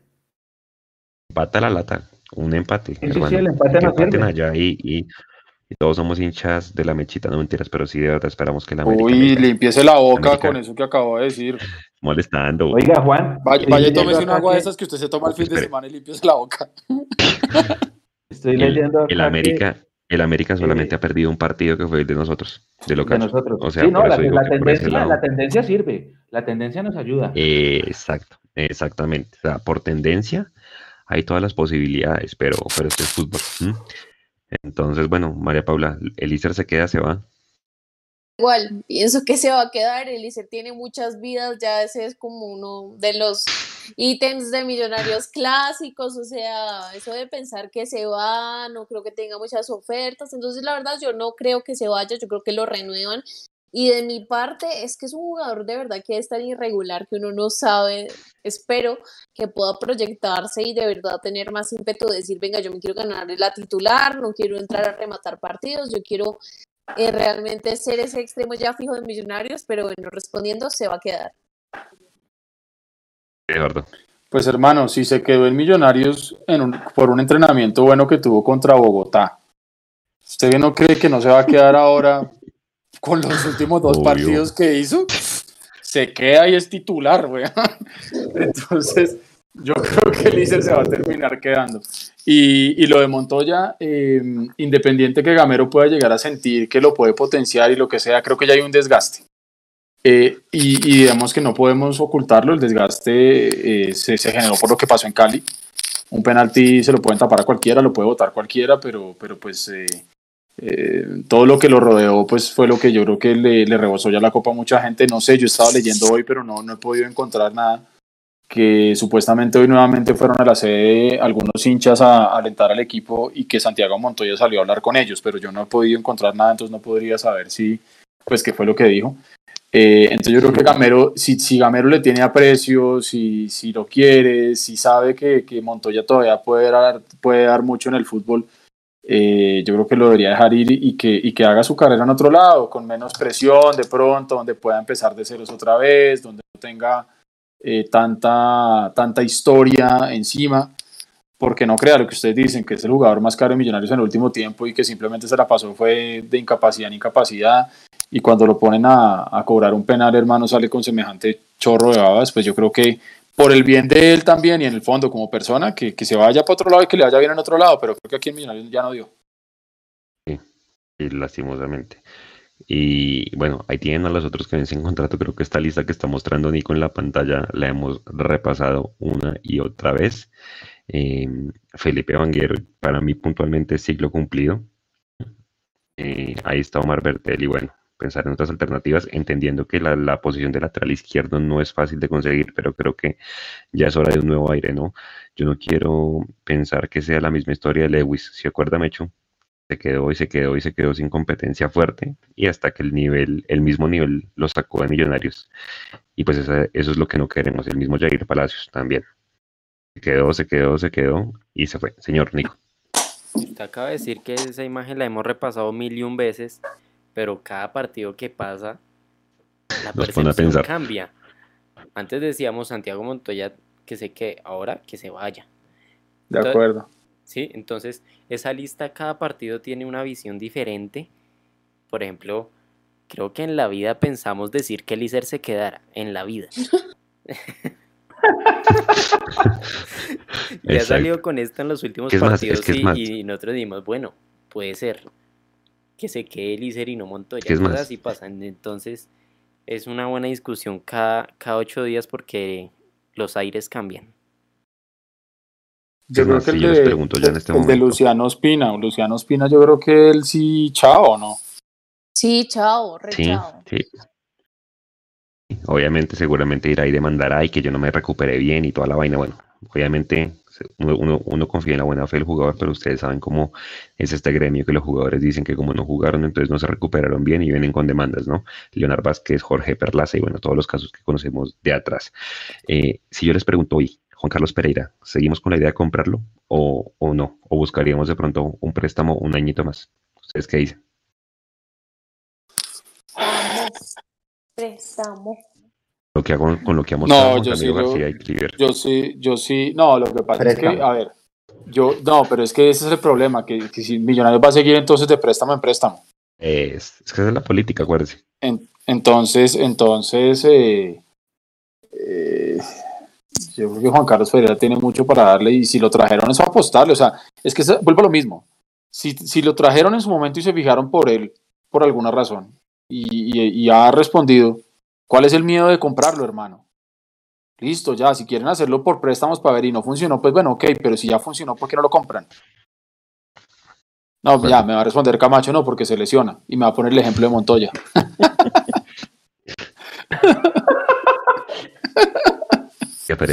Y nos jodimos, entonces todo va a ser prestado, si tienen razón, préstamo. Pero si usted, va, si usted va a potenciar a Vega, a García y a Cleaver, esos son los que sí son patrimonio, yo creería que... pero piénselo, pero piénselo, en una, pero piénselo en una transacción rápida, porque a, a Cleaver, a Vega, a Camilo, si hay que darles todavía más añitos en Millonarios. Pero de nuevo, pensando en que esto es un negocio, compre a Pereira y salga viéndolo en mañana o en un año o en seis meses. Ah, bueno, sí, en ese sentido sí, sí, sí, sí. Porque hay un rumor que, el Junior lo quiere, ¿no? Y pues la chequera de los char en cualquier momento aparece y, y si Millonario se cuelga en no haciendo uso de la opción de compra, pues ya saben cómo Pues con mayor razón. Con mayor razón, si son, si, son los char, déjelo y cóbrele esta vía y la otra como hacen con Millonarios cuando pregunta por cualquiera, que nos cobran 10 veces más. ¿Cuál? Sí, yo, yo estoy de acuerdo con ustedes en ese sentido. Bueno, señor le meto el bus un momentico porque ya sale en nuestro canal de YouTube que llegamos a los 20 mil suscriptores, ya sale el número ahí para que todo el mundo lo vea. Muchas gracias por todo el apoyo, Mechu. Ahora sí, gracias, hombre. Ahora sí. Muchas gracias, lo habíamos posteado por redes sociales. A todos muchísimas gracias. Fue en tiempo récord, ¿no? Porque empezamos la, el después de COVID como con 17, 18, faltaban muchos. 13, bueno, eh, eh, estábamos lejos. Y a mí alguien me escribió, creo que fue Juan Sebastián, el, amigo nuestro de Zipa, escribió y decía, Mechu, van a llegar a 20. Y yo le decía, pues no puede ser, estamos muy lejos. Y sí, lo logramos, llegamos a 20. Gracias, gracias a todos por, por la confianza y obviamente a ustedes, compañeros del equipo, porque pues ustedes son los que hacen esta magia, todos desde su posición, desde su rol, en cada transmisión, en cada programa, en cada tercer tiempo, trasnochamos juntos, y, oye, Mapi, ¿y eso qué es? Trasnochamos juntos y, por eso el esfuerzo vale la pena. Gracias a los 20 mil, 20 mil, gracias y, que sean más. Y vamos seguir subiendo, seguir creciendo. Vamos por 100 mil ahora y que por favor cada uno de ustedes le cuente a su familia, a sus amigos, a la novia, al novio, lo que sea. Oiga, acá hay un, un grupo de trabajo que trabaja mucho, muy bien, se llama Mundomillo, síganlos y que cada vez seamos más. Y muchas gracias. 20 mil gracias a todos por, por este récord. Yo no pensé que fuéramos a llegar tan rápido y obviamente ustedes, Nico, Edu, Juan, Semapi, a Leandro, que no está, le mandamos un gran abrazo. A, a Huguito, a la Cone, a todos los que han hecho eh, de, este, de este espacio algo que ya parece no tiene freno. Muchas, muchas, muchas gracias a todos, de verdad. de verdad con todo el corazón.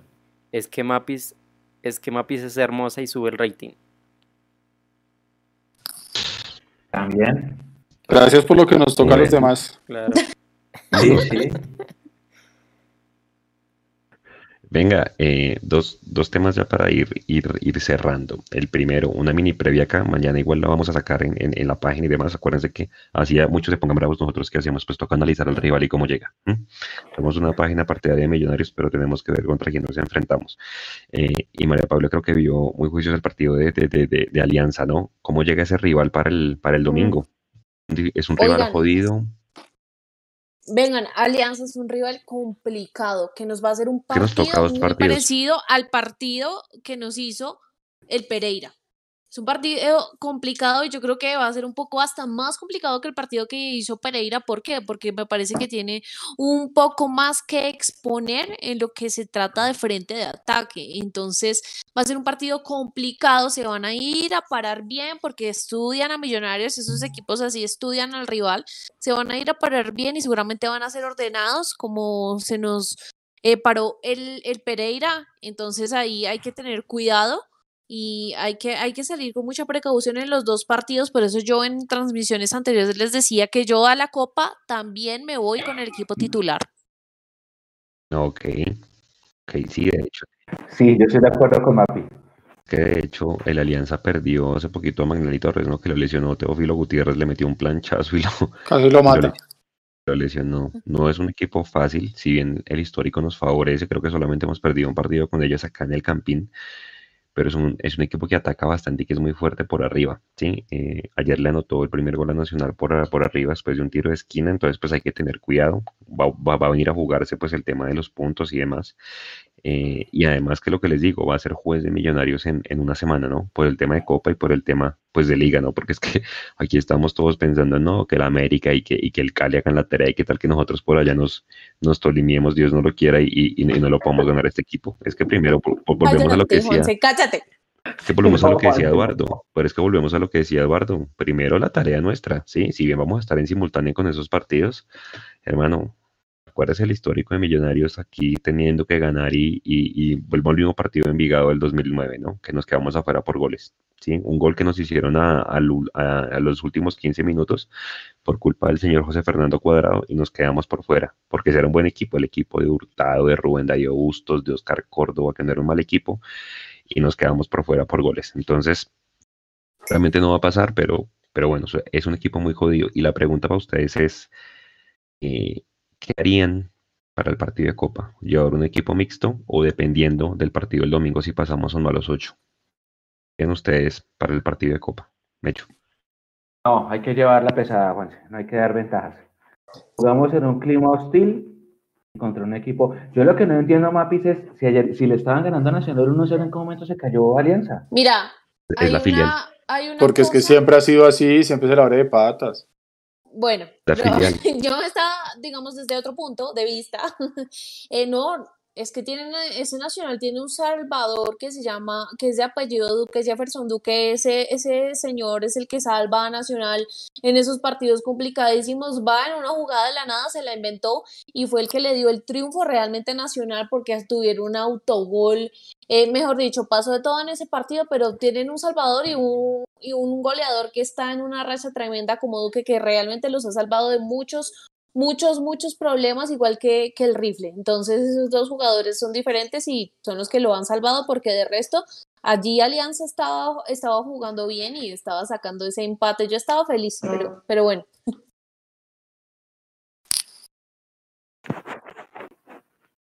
Sí, pero hay que jugar con la pesada. Sí, total, total. Es que Millonario no se puede dar el lujo de mirar cualquier otro campeonato por encima del hombro como si es que fuéramos nosotros, pues, actuales campeones de todo. hay que salir a, buscarlo todo y, ese partido por la Copa Colombia que nos están preguntando aquí en el chat que cuál Copa es la Copa Colombia. Eh, hay que salir a jugar con el equipo, con el equipo que Gamero ya encontró y, que le está dando resultados hasta ahora. Yo, yo no le vería una razón más de peso a, vuelvo y digo, a menos que sea por una lesión o por lo que sea, pero hay que salir a, a ganarle a esta gente allá por Copa y, y ya, y no va a ser un partido fácil. Acuérdese que cuando los equipos chicos, con el respeto que se merecen, juegan contra los equipos grandes como millonarios, ellos juegan por la camiseta, por la, por la gaseosa, digámoslo así, ellos juegan esa a ser famosos, a que los vean en televisión, a que los vea la prensa, que hable bien de ellos y se juegan un partido aparte. Entonces, el partido de este domingo contra Alianza Petrolera y el de la Copa son dos partidos que van a ser muy importantes para el rival el del domingo porque saben que son juez de nosotros y que no van a querer regalarnos nada y que van a tratar de venir aquí a jodernos el caminado. Y el de Copa lo mismo, ellos siempre se van a jugar un partido diferente contra Millonarios. Entonces, por esa misma razón es que nosotros no podemos mirar a nadie por encima del hombro y salir con actitud. Listo. Listo. Eh, y bueno, nos quedan dos temas, perdón, un tema y una tanda de audios. Eh, Nico creo que tiene la, la, la, la, programación de cómo va Win el fin de semana para que la gente sepa cómo van a ser los partidos. Sí, señor. Porque nos pusieron a las seis. Ya se estaban preguntando todos cómo iba a ser cómo iba a transmitir Win todos esos partidos al tiempo. Pues ya salió y el partido de nosotros va por Win Plus, el partido del Pascual va por el normal y el resto va por la página. Mm, van a activar link. Van por la. No, que lo tengan en cuenta. por Win Sports Online. Sí, por la aplicación. Por la aplicación, la aplicación de, Win. sí. O sea, Pero entonces que le avisen a mayor, ¿no? Para que, para que no se van a quedar sin transmitir.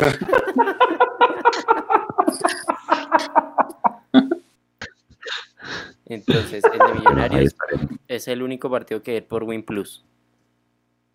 O sea que... El Win normal va sí. El Win normal va con el partido que va en el Pascual.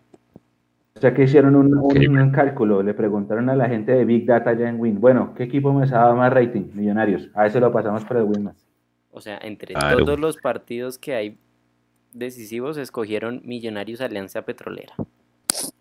Pues yo creo que... El que más prende televisores va por el trino. Ahí está. Y yo creo que eso... Su, su imagen ya está en pantalla. Igual yo creo que esa, en ambos mostrarán ese mosaico horrible de cómo van los partidos cada 10 minutos. Pero bueno, eso es lo que decide. Eh, pregunta a Huguito aquí por el interno que el de Río Negro. No sé, creo que va por la página, me imagino. O sea, los del Cali les toca que comprar, comprar el partido para verlo, ¿o qué? Los del Cali que quieran ver a su equipo. A ver. Ven a ver ahí mientras, mientras nosotros vamos hablando del siguiente tema. Bueno, último tema. Resulta que la revista Forbes sacó un ranking bastante interesante de los equipos más valiosos en la región, en América. Eh, y ese ranking lo hizo basado en tres, en tres aspectos, ¿no? El primero es el valor del estadio, cuando el estadio es del equipo, o sea, el Cali, por ejemplo, que solo tiene estadio en Colombia, que es de él, eh, el precio de la plantilla y el valor de la marca, todas las actividades que hagan temas de mercadeo. Eh, Nico está mostrando en este momento un ranking donde básicamente por goleada el Atlanta United de Estados Unidos es el equipo más valioso de América, entiéndase América, Centroamérica y, América del Sur, con 1.482 millones de dólares. Luego el Corinthians, el Palmeiras, o sea, creo que en el fútbol brasilero el poder adquisitivo de esos equipos es enorme. Luego está Los Ángeles Galaxy, eh, New England Revolution, Chivas de México, Monterrey de México, Sporting Kansas de Estados Unidos, River es el único que aparece aquí de, este lado del continente, a excepción de los de Brasil, y después Gremio de Brasil. Pero resulta que es que el único colombiano que quedó fue el Deportivo Cali, que de alguna manera pues tiene su estadio propio y demás, y pues que le da para estar en ese, en ese ranking. La pregunta es, ¿qué necesitan millonarios para poder meterse ahí? ¿Construir un? Estadio únicamente. Estadio, Juan, si usted, no. usted, visto el estadio de Atlanta, el estadio de Atlanta es, boni, es grandísimo, 100 mil personas. Es, el más caro del moderno, mundo. el más nuevo de Estados Unidos. Ese estadio es brutal. el, el, Corinthians, el Arena Corinthians, que también es reciente. Palmeiras construyó estadio también para 2014, pero no fue mundialista. El estadio de Los Ángeles nuevo, ¿no vieron el que construyeron del Sophie Tremendo. Uf, lo mismo, New England tiene estadio, Chivas, Monterrey. Principalmente hay que tener estadio. Después del estadio, el patrimonio más fuerte que es. Marca. Marca. Que por marca sí podemos pelear. Eh, ustedes, bueno, Mapi que es más fan del básquet, ustedes, hay un, hay un listado de este de Forbes, si ustedes lo buscan, los equipos deportivos, no, no solo fútbol los equipos deportivos que salen en este listado, ustedes ven de primeros a los Knicks. Los Knicks, Mapi, tú sabes que los Knicks son un equipo que en básquet van muy mal. Este año ni siquiera jugaron la temporada. la actualidad es terrible. Porque el récord es, pero los Knicks como juegan en el Madison Square Garden, ahí solo por eso, quedan, quedan, acá top 10 de, y es un equipo, yo no sé hace cuántos años no clasifican a finales, como 20. Hace mucho no clasificaron a los playoffs los Knicks. Pero con todo y eso, es un equipo de los bien valorizado. Lo mismo los Yankees, lo mismo eh, los gigantes del fútbol americano son equipos que solo por el hecho de jugar donde juegan eh, los valoriza más. El hecho de tener un estadio es fundamental, Juanse. Me llama la atención, claro, porque me llama la atención que no esté Flamengo. Flamengo tiene 30 millones de hinchas y no sé, voy a mirar. Pero no tiene, no, pero no tiene, sí, el Maracaná, ellos juegan en el Maracaná.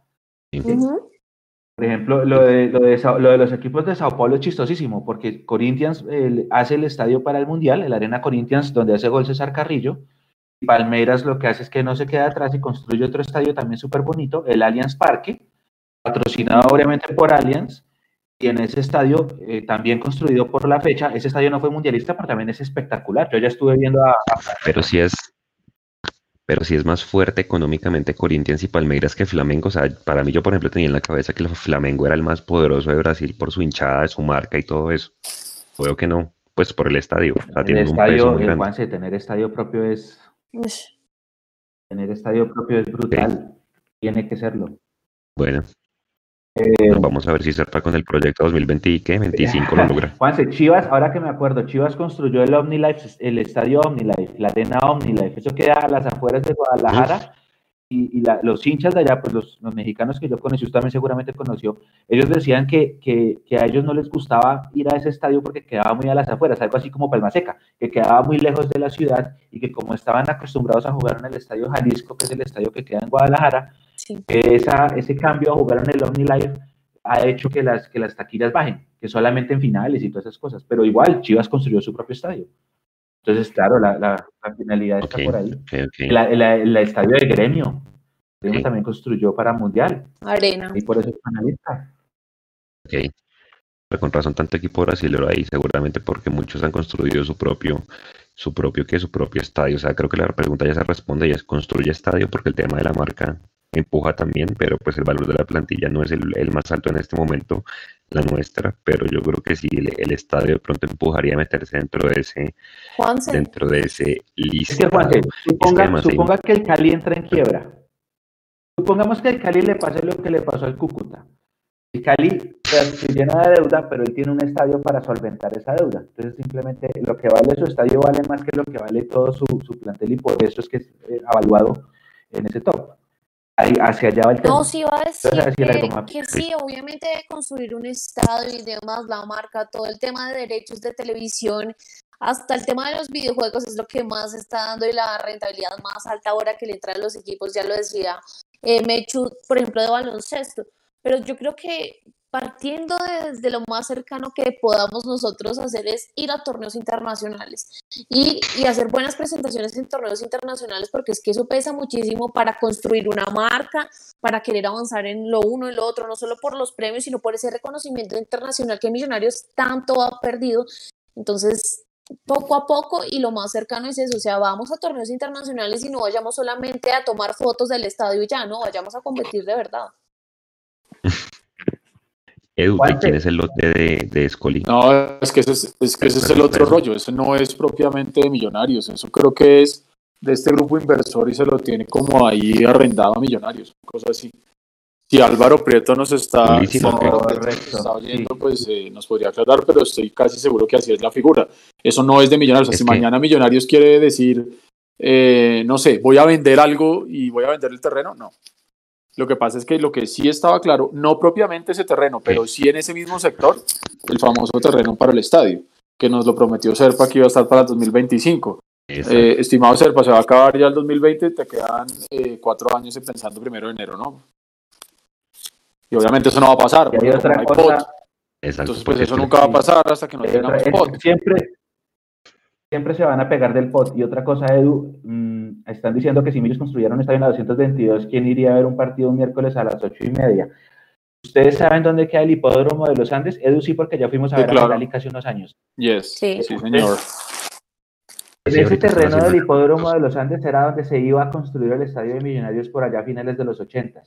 Esa transacción finalmente no se dio, pues por razones que no vamos a explicar en este live. Pero, pero ahí se suponía, donde queda ese hipódromo, que ahora lo volvieron un sitio de conciertos y toda esta cosa, ahí iba a quedar el Estadio Millonarios cuando lo pensaban construir en el año 89. Que iba a ser un estadio parecido al de la Liga de Quito. El otro, el otro iba a quedar, el de la 80 iba a quedar en todo enfrente de donde queda el, el Arena Bogotá, eso que no ha inaugurado, se han visto saliendo por la 80. Ahí enfrente, yo no sé si ustedes, hace mucho tiempo cuando se dio el estadio, iban a salir los, los palcos y toda la vaina, Millonarios alcanzó a poner la valla que decía, aquí va a quedar el Estadio Millonarios. Hacer en todo enfrente de, de, de, de, la Arena Bogotá, bueno. Pero es que, lo que, es que, lo que pasa, perdón, perdón, me la atravieso ahí, lo que pasa y lo que, lo que la gente tiene que entender un poquito es que, claro, ya todos estamos acostumbrados, hemos ido toda nuestra vida al Campín, y, y es el Campín nació dentro de Bogotá y luego Bogotá creció. Ya hoy en día tener un estadio dentro de la ciudad como, el, como en el sector del, del Nemesio es, es imposible por temas de movilidad, por terrenos, por, por absolutamente todo. Entonces van a tener que buscar hacia afuera. Entonces uno puede llegar a pensar, hombre, sí, qué vaina, si se construye por Arrayanes, ¿qué va a pasar con toda la gente que vive por el sur de la ciudad? Claro, o los que viven en el centro. Eh, sí, claro, va a ser más complicado. Pero eso también puede llegar a pensar que toda la gente que vive en Chía, en Cota, en Zipaquirá, la misma gente que puede vivir en Tunja, van a poder llegar también a, construir a, a fútbol. Entonces, eso simplemente va a ser cuestión de adaptarse y ya, pero venga, no han puesto ni la primera piedra, entonces no nos saquemos la piedra nosotros todavía. Relax. Aquí dice, aquí dice, aquí dice en el chat de YouTube, Motorhead, primero que vendan bien jugadores porque venden jugadores por un paquete de chitos. Y es que, y, es que, claro, hay, hay, hay, un rumor de que Andrés Felipe Román tiene pedido de Argentina.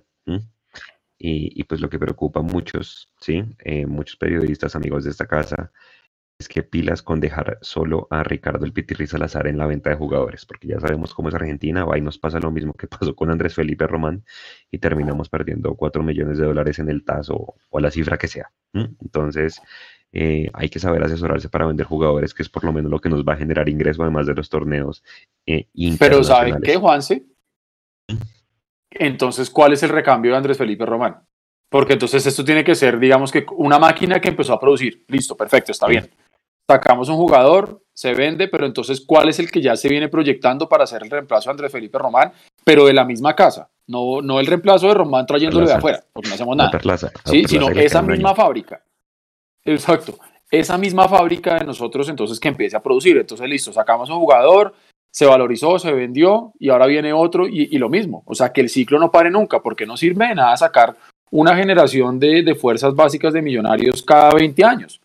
Porque es que acuérdense que aquí lo hablábamos, el último equipo que tuvimos así, lo hemos hablado, fue el del 94, 96, y ahora estamos hablando del 2020. Entonces, si eso va a pasar, maravilloso. Pero entonces que tengamos asegurado el proceso en, en la parte de abajo, porque si no, van a ser bonitas anécdotas y se fueron y luego nos toca empezar a reforzarnos con cosas de los otros equipos eh, a punta de préstamo. Exactamente, exactamente. Porque a Edu yo le preguntaba lo del, lo de la sede, lo del lote de Scoli, porque es que el Cali al Cali, creo que el distrito allá en Cali ya le pidió el terreno donde ellos tienen su sede, que es en Pance, eh, y les van a dar algo, algo cerquita a los 70 mil millones de pesos. Es una vaina que vale oro. O sea, el Cali se puede dar el lujo de, listo, yo vendo mi sede, tome, y se queda con esa plata para construir en otro, lado, porque así como en Bogotá, allá también se está urbanizando bastante. Y pues obviamente si ese terreno fuera de millonarios, pues sería una mina de oro, porque acuérdese que ahí en el POT, que no se ha firmado todavía o que no se ha establecido, ahí va a quedar en esa zona una urbanización enorme, dicen que más grande que el Simón Bolívar, que se va a llamar Paseo de Arrayanes. Inclusive las mismas canchas de mismas canchas de La Morena, donde creo que usted alcanzó a jugar en La Morena, Edu, alguna vez. Allá, abajo. No, en La Morena no. Con la liga. Esas canchas pues son donde se juega la Liga de Bogotá, porque ya Chigüiros no existe ni San Carlos. Yo jugué en Chigüiros, allá dejé mis tobillos. La Morena, la Morena, allá, allá pues ya se va a quedar sin canchas de fútbol, pero pues hasta que no el POT todavía no se defina, pues eso, eh, digamos, está en veremos. Pero bueno, eh, Nico, vamos con la última tanda de audio, audios y cerramos ya con todo el tema de, la previa de la transmisión del, domingo y del lunes con el tema de las embajadoras y el miércoles con la Copa de Play. Listo, vamos entonces con la tanda de audios que queda. Gracias a todos los que participaron. Si no alcanza a sonar su audio, no se preocupen, una próxima ocasión será. Igual siempre los escuchamos. Estar de excelente programa, estoy aquí firme escuchándolo desde Cartagena. Eh, sobre lo de la clasificación y liguilla, pues la liguilla todo el mundo la mira con ojos feos, pero a mí, como lo decía en el chat, a largo plazo me parece una alternativa buena, buena, para que todos los equipos de la liga tengan competencia y competitividad hasta el final. Fíjense lo que pasa en en Brasil casi todos los equipos van a, van a, torneo internacional. Entonces, claro, eso les da mayor competitividad. Entonces, la liguilla a largo plazo, pero bien organizada, no ahora este enredo que armaron ahora, algo bien organizado podría servir para darle más rodaje a los equipos. Y segundo, sobre Millonario, la clasificación está complicada, pero ¿y cuándo es que aquí no, aquí no se han dado las cosas complicadas? Estamos acostumbrados a las cosas difíciles, se disfrutan más, sí, está bien. Por esta vez eh, lo pasamos, pero para la próxima, para el próximo torneo, hay que pensar en grande, hay que pensar en grande, presionar a las directivas, si no pueden, que se vaya, que vendan. Saludos y muy buena noche. Buenas noches, mandameños. Eh, qué pena por, por, el pequeño spam que sucedió. Eh, mi computador presentó una pequeña falla. Qué buena meta de análisis. Perdón, en serio, me disculpas, pido por, por eso. Eh, lo único que digo eh, respecto a este equipo es muy positivo. Todo lo de Gamero, todo lo de Gamero. Eh, y esperemos que todo se nos dé los resultados de la mejor manera y, que este equipo siga creciendo como el equipo que debe ser y que disfrutemos de aquí en adelante todo lo que venga y pues confiando en Dios de que Millonarios será el próximo campeón y le tengo la fecha que vamos a clasificar y vamos a ser los próximos campeones. Hey, buenas noches, Mundomillos. Um, saludos, gran programa como siempre. En mi opinión, uh, tendríamos que traer tres, tres refuerzos. Um, yo diría un lateral izquierdo, eh, alguien que le compita a Macalister Silva, que en mi opinión es un jugador de chispazos, no es muy regular. Eh, si el tipo no brilla eh, o no tiene esos chispazos, el equipo no juega. Eh, entonces sí me parece importante alguien que, que, le compita y más porque tampoco le está dando el tanque. y un delantero, un delantero que meta miedo, que haga goles regularmente y, y, y también pues que le compita a Iron, que está, está sin gol en, pues, en estos últimos partidos. Buenas noches, me presento, soy Wilson Niño, Bogotá muy hincha millonarios, amo mi equipo, amo a Millos con toda mi alma, pero yo soy de los que pienso que, que no podemos estar haciendo unas cuentas que, que no, porque es muy complicado. Yo creo que no se puede solucionar en una fecha lo que no hicimos en, digamos que en un torneo, por así decirlo. Para mí está muy complicado. Eh, yo diría que en ese momento hay muy poquitos jugadores que se les puede renovar el contrato por ejemplo, sacar eso, Montoya definitivamente que se vaya. Los dos arqueritos, Bonilla y, y el otro ese, para afuera. Son muy pocos los jugadores que, que se pueden renovar. McAllister, este chico Moreno, el arquero es muy bueno, o sea, es una opinión que yo tengo hacia, hacia lo que veo. Muchas gracias.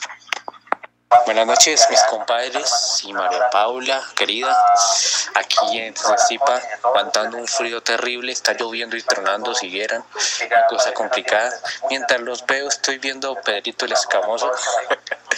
Y nada, mis compañeros, pues, eh, muchachos, me preocupa el Steven Vega, que en mi humilde opinión se va a ser el jugador más importante de Millonarios en los próximos años, que puede jugar en distintas posiciones. Hay que estar pendiente de ese tema porque se le cumple el contrato también, imagínense. Y nada, eh, yo veo muy difícil que se pueda clasificar, muy complicado. Sin embargo, hay que mantener la fe, pero yo lo veo bastante difícil, bastante complicado. Al igual, si no se consigue la clasificación, toca que con este nivel, estoy seguro que Millonarios va a ganar la liguilla y va a ganarse ese cupo de la Copa Sudamericana. Entonces hay que sacar toda la madre energía positiva. Yo también estoy muy feliz por los 20 mil suscriptores. Estoy más contento y feliz.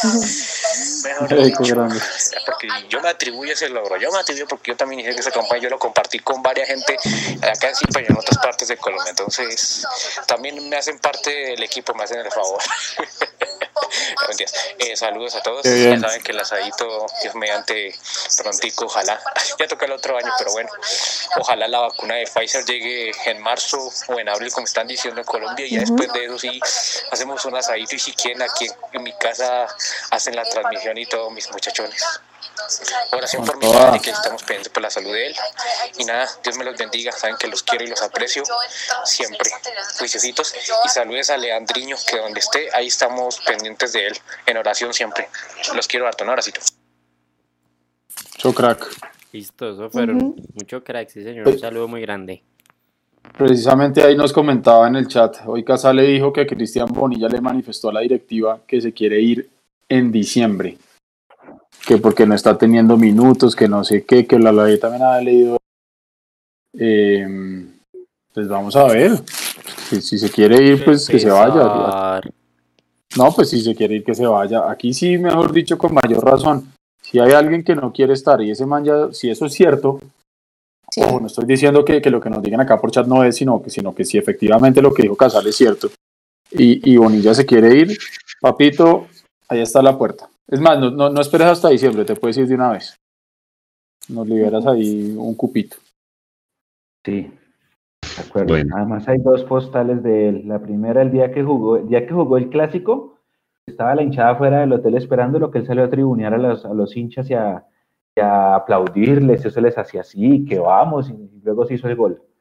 Y la segunda, en ese mismo hotel, saliendo para, para el partido contra Nacional, eh, la hinchada empezó a cantar, a esos putos les tenemos que dar. Y él, a cabecita gacha, derechito al buzo en lo más rápido que pudo. Ah, no, chao. Yo tengo dos imágenes de él, gracias a Dios fui a cubrir esos dos al hotel. Dile, Juanse. Bueno, nada, 11 de la noche, compañeros, para cerrar y pues invitarlos a, las transmisiones que vienen. No sé, mañana me echo y rueda de prensa de Gamero o no. No, no avisaron, no avisaron, hasta ahora no, no avisaron. Creo que haya pues, estar ahí en la jugada. Estaremos pues con la previa, con los jugadores que pasaron por, por, por los dos equipos, cuál, cuál jugador se les viene a la mente que pasó por Alianza y por Millos recientemente, muy poco, ¿cierto? El mismo Luciano Espino pues venía de, de Alianza, Elíser. Elíser y Elícer, exactamente. Eh, el famoso el Tiburón Romero. Tiburón, el Shark Romero. Eh, hay varios, hay varios que mañana estaremos ahí, ahí recordándoles a la gente toda la previa eh, del partido. Inclusive ahí pondremos cómo llegan los otros equipos con los partidos donde tendremos que tener el oído, el oído puesto. Vale, Pablo, ¿cómo es el cuento de las embajadoras el lunes para que la gente se conecte también? Sí, lunes festivo, los hemos venido invitando a todos, de verdad no hay excusa. Acá estaremos todos. El lunes a las 4 de la tarde va por Win, pero obviamente acá los esperamos para que lo escuchen con nosotros, porque como siempre vamos a tener muchos datos, em, una transmisión hecha con todo el amor y acá siempre apoyándolas a ellas. Hay que ganar, hay que sumar, sobre todo en ese partido que será en el Campín contra Equidad. Recordemos que Millonarios es segundo de la tabla del grupo A, así que ganando daríamos un paso ya muy importante, casi ya adentro en la clasificación, así que ya saben, lunes desde antecitos de las 4 acá vamos a estar. Me hecho un mensaje para cerrar para la, para la gente. Muchas gracias a toda la gente que se Mandarle un abrazo muy grande a Heiler Cajamarca que nos ayudó desde Villavicencio el lunes con la transmisión de las embajadoras allá presente, nuestro corresponsal, él está conectado y por ella me escribió por interno. A Heiler, como siempre, muchas gracias. Esta vez no pudimos ir, pero esperamos el otro año retomar la normalidad allá en Villao. Y saludar acá a toda la gente. Hay gente que están escribiendo muchísimo, muchísimo por el chat. A todos muchas gracias. Joana, por ejemplo, dice, todos somos el señor de Zipa, lo amo. Sí, el mensaje de Juan estuvo muy bonito. Gracias, Joana, por, unirte. Eh, un resumen rápido, porque están preguntando a muchos que llegaron tarde, por ejemplo, Oscar Pardo, que acaba de llegar. Um, un mensaje rápido. Si ganamos por tres goles, toca esperar que Equidad pierda. Si ganamos por cuatro o más goles, sirve el empate. Y Río Negro simplemente es ganar y que ellos no ganen. Si ellos empatan, ya los pasamos. Ese es el, el balance. Mañana lo vamos a poner en gráfico bonito en nuestras redes de lo que las opciones que hay para clasificar. A todos muchísimas gracias y recuerden, sábado, domingo, perdón, domingo a las 5 y 30 empezamos. Lunes a las 3 y 50 empezamos el de las embajadoras. Y luego el jueves otra vez para Alianza Millos, pero esta vez por Copa, Copa Águila, Copa Betplay, perdón, Copa Colombia. A las 7 y media empezamos esa transmisión del, del partido único de los octavos de Copa. Entonces hay sobredosis de millonarios otra vez la siguiente semana, no se despeguen de nuestra señal. Como dijo Juanse, y el contenido nuevo hoy todo el, todos los días. Ya llegamos a 20 mil, de nuevo muchas gracias. Y van a dar cuenta los nuevos que acá el contenido en este canal de YouTube y en nuestras redes sociales no para. Bienvenidos a todos los nuevos y de nuevo 20 mil veces gracias por, por esta cifra que superamos. Edu, para cerrar. Eh, para cerrar nada, simplemente que em, confiemos en hacer nuestro trabajo primero el, domingo a las 6. Confiar que pueda cerrar, digamos que con, buenas formas y buenas maneras este, ese repunte en el desempeño del equipo de, de Gamero y que se puedan hacer los tres puntos. Y ya después, lo que pasa en las otras plazas, pues ya será circunstancial. Pero primero lo nuestro. Y, y ya está. Y, y nada, eh, yo simplemente quiero cerrar mandándole un mensaje muy, muy grande y un abrazo muy grande a nuestro compañero Leandro Melo. Y, y, para él y para todos recordar que por encima de, de uno no hay, no hay nadie, nunca. Y eso es lo más importante. Entonces, eh, cuídense mucho todos, por favor. La gente que está acá en Bogotá, pues cuídense mucho con el tema de la lluvia, hay mucha agua, hay mucho frío.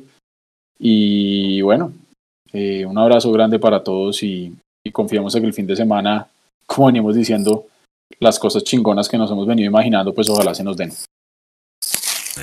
Yo también me uno a ese saludo a, a, a Leandro, eh, que bueno, lo esperamos tenerlo muy, muy, muy, muy pronto por acá. Eh, sí, yo creo que esto es fútbol, hay que jugar, sí. Seguramente nos veremos con buenas noticias el, el domingo a las 8 de la noche para estar analizando todo lo que se viene. Eh, hoy nació el hijo de Ricardo Siciliano, una foto bastante conmovedora. Creo que todos ustedes la vieron en, en redes. Su sexto hijo, creo que era, sexto, quinto hijo. Y bueno, pues lastimosamente por cosas de la vida se adelantó en el viaje y no pudo conocer a su hijo que nació el día de hoy. Un abrazo para él, donde quiera que esté en la otra dimensión. Y nada, cuídense mucho a toda la gente. Ahorita nos queda un último post en nuestras redes y es felicitar a Eduardo Blandón que está de cumpleaños hoy. Eduardo Blandón fue uno de los eh, integrantes de la nómina de la Copa Sudamericana del 2007, esa copa inolvidable. Entonces, Sí. un gran saludo para él. Bueno, invitarlos a que nos a que se, a que se peguen a la transmisión. El partido es a las 6, seguramente estaremos 5 y media, 5 y 45 con toda la, la previa y pues cada uno de nosotros va a estar muy atento de un partido diferente a los de Millonarios, contándoles en tiempo real qué va sucediendo con el América y con el y con Equidad y con el Cali y con Río Negro. Muchas gracias a todos. Este fue el Mundo Millos Live número 61. Nos escuchamos el sábado, el domingo y el lunes en el partido de las embajadoras. Descansen. Chao.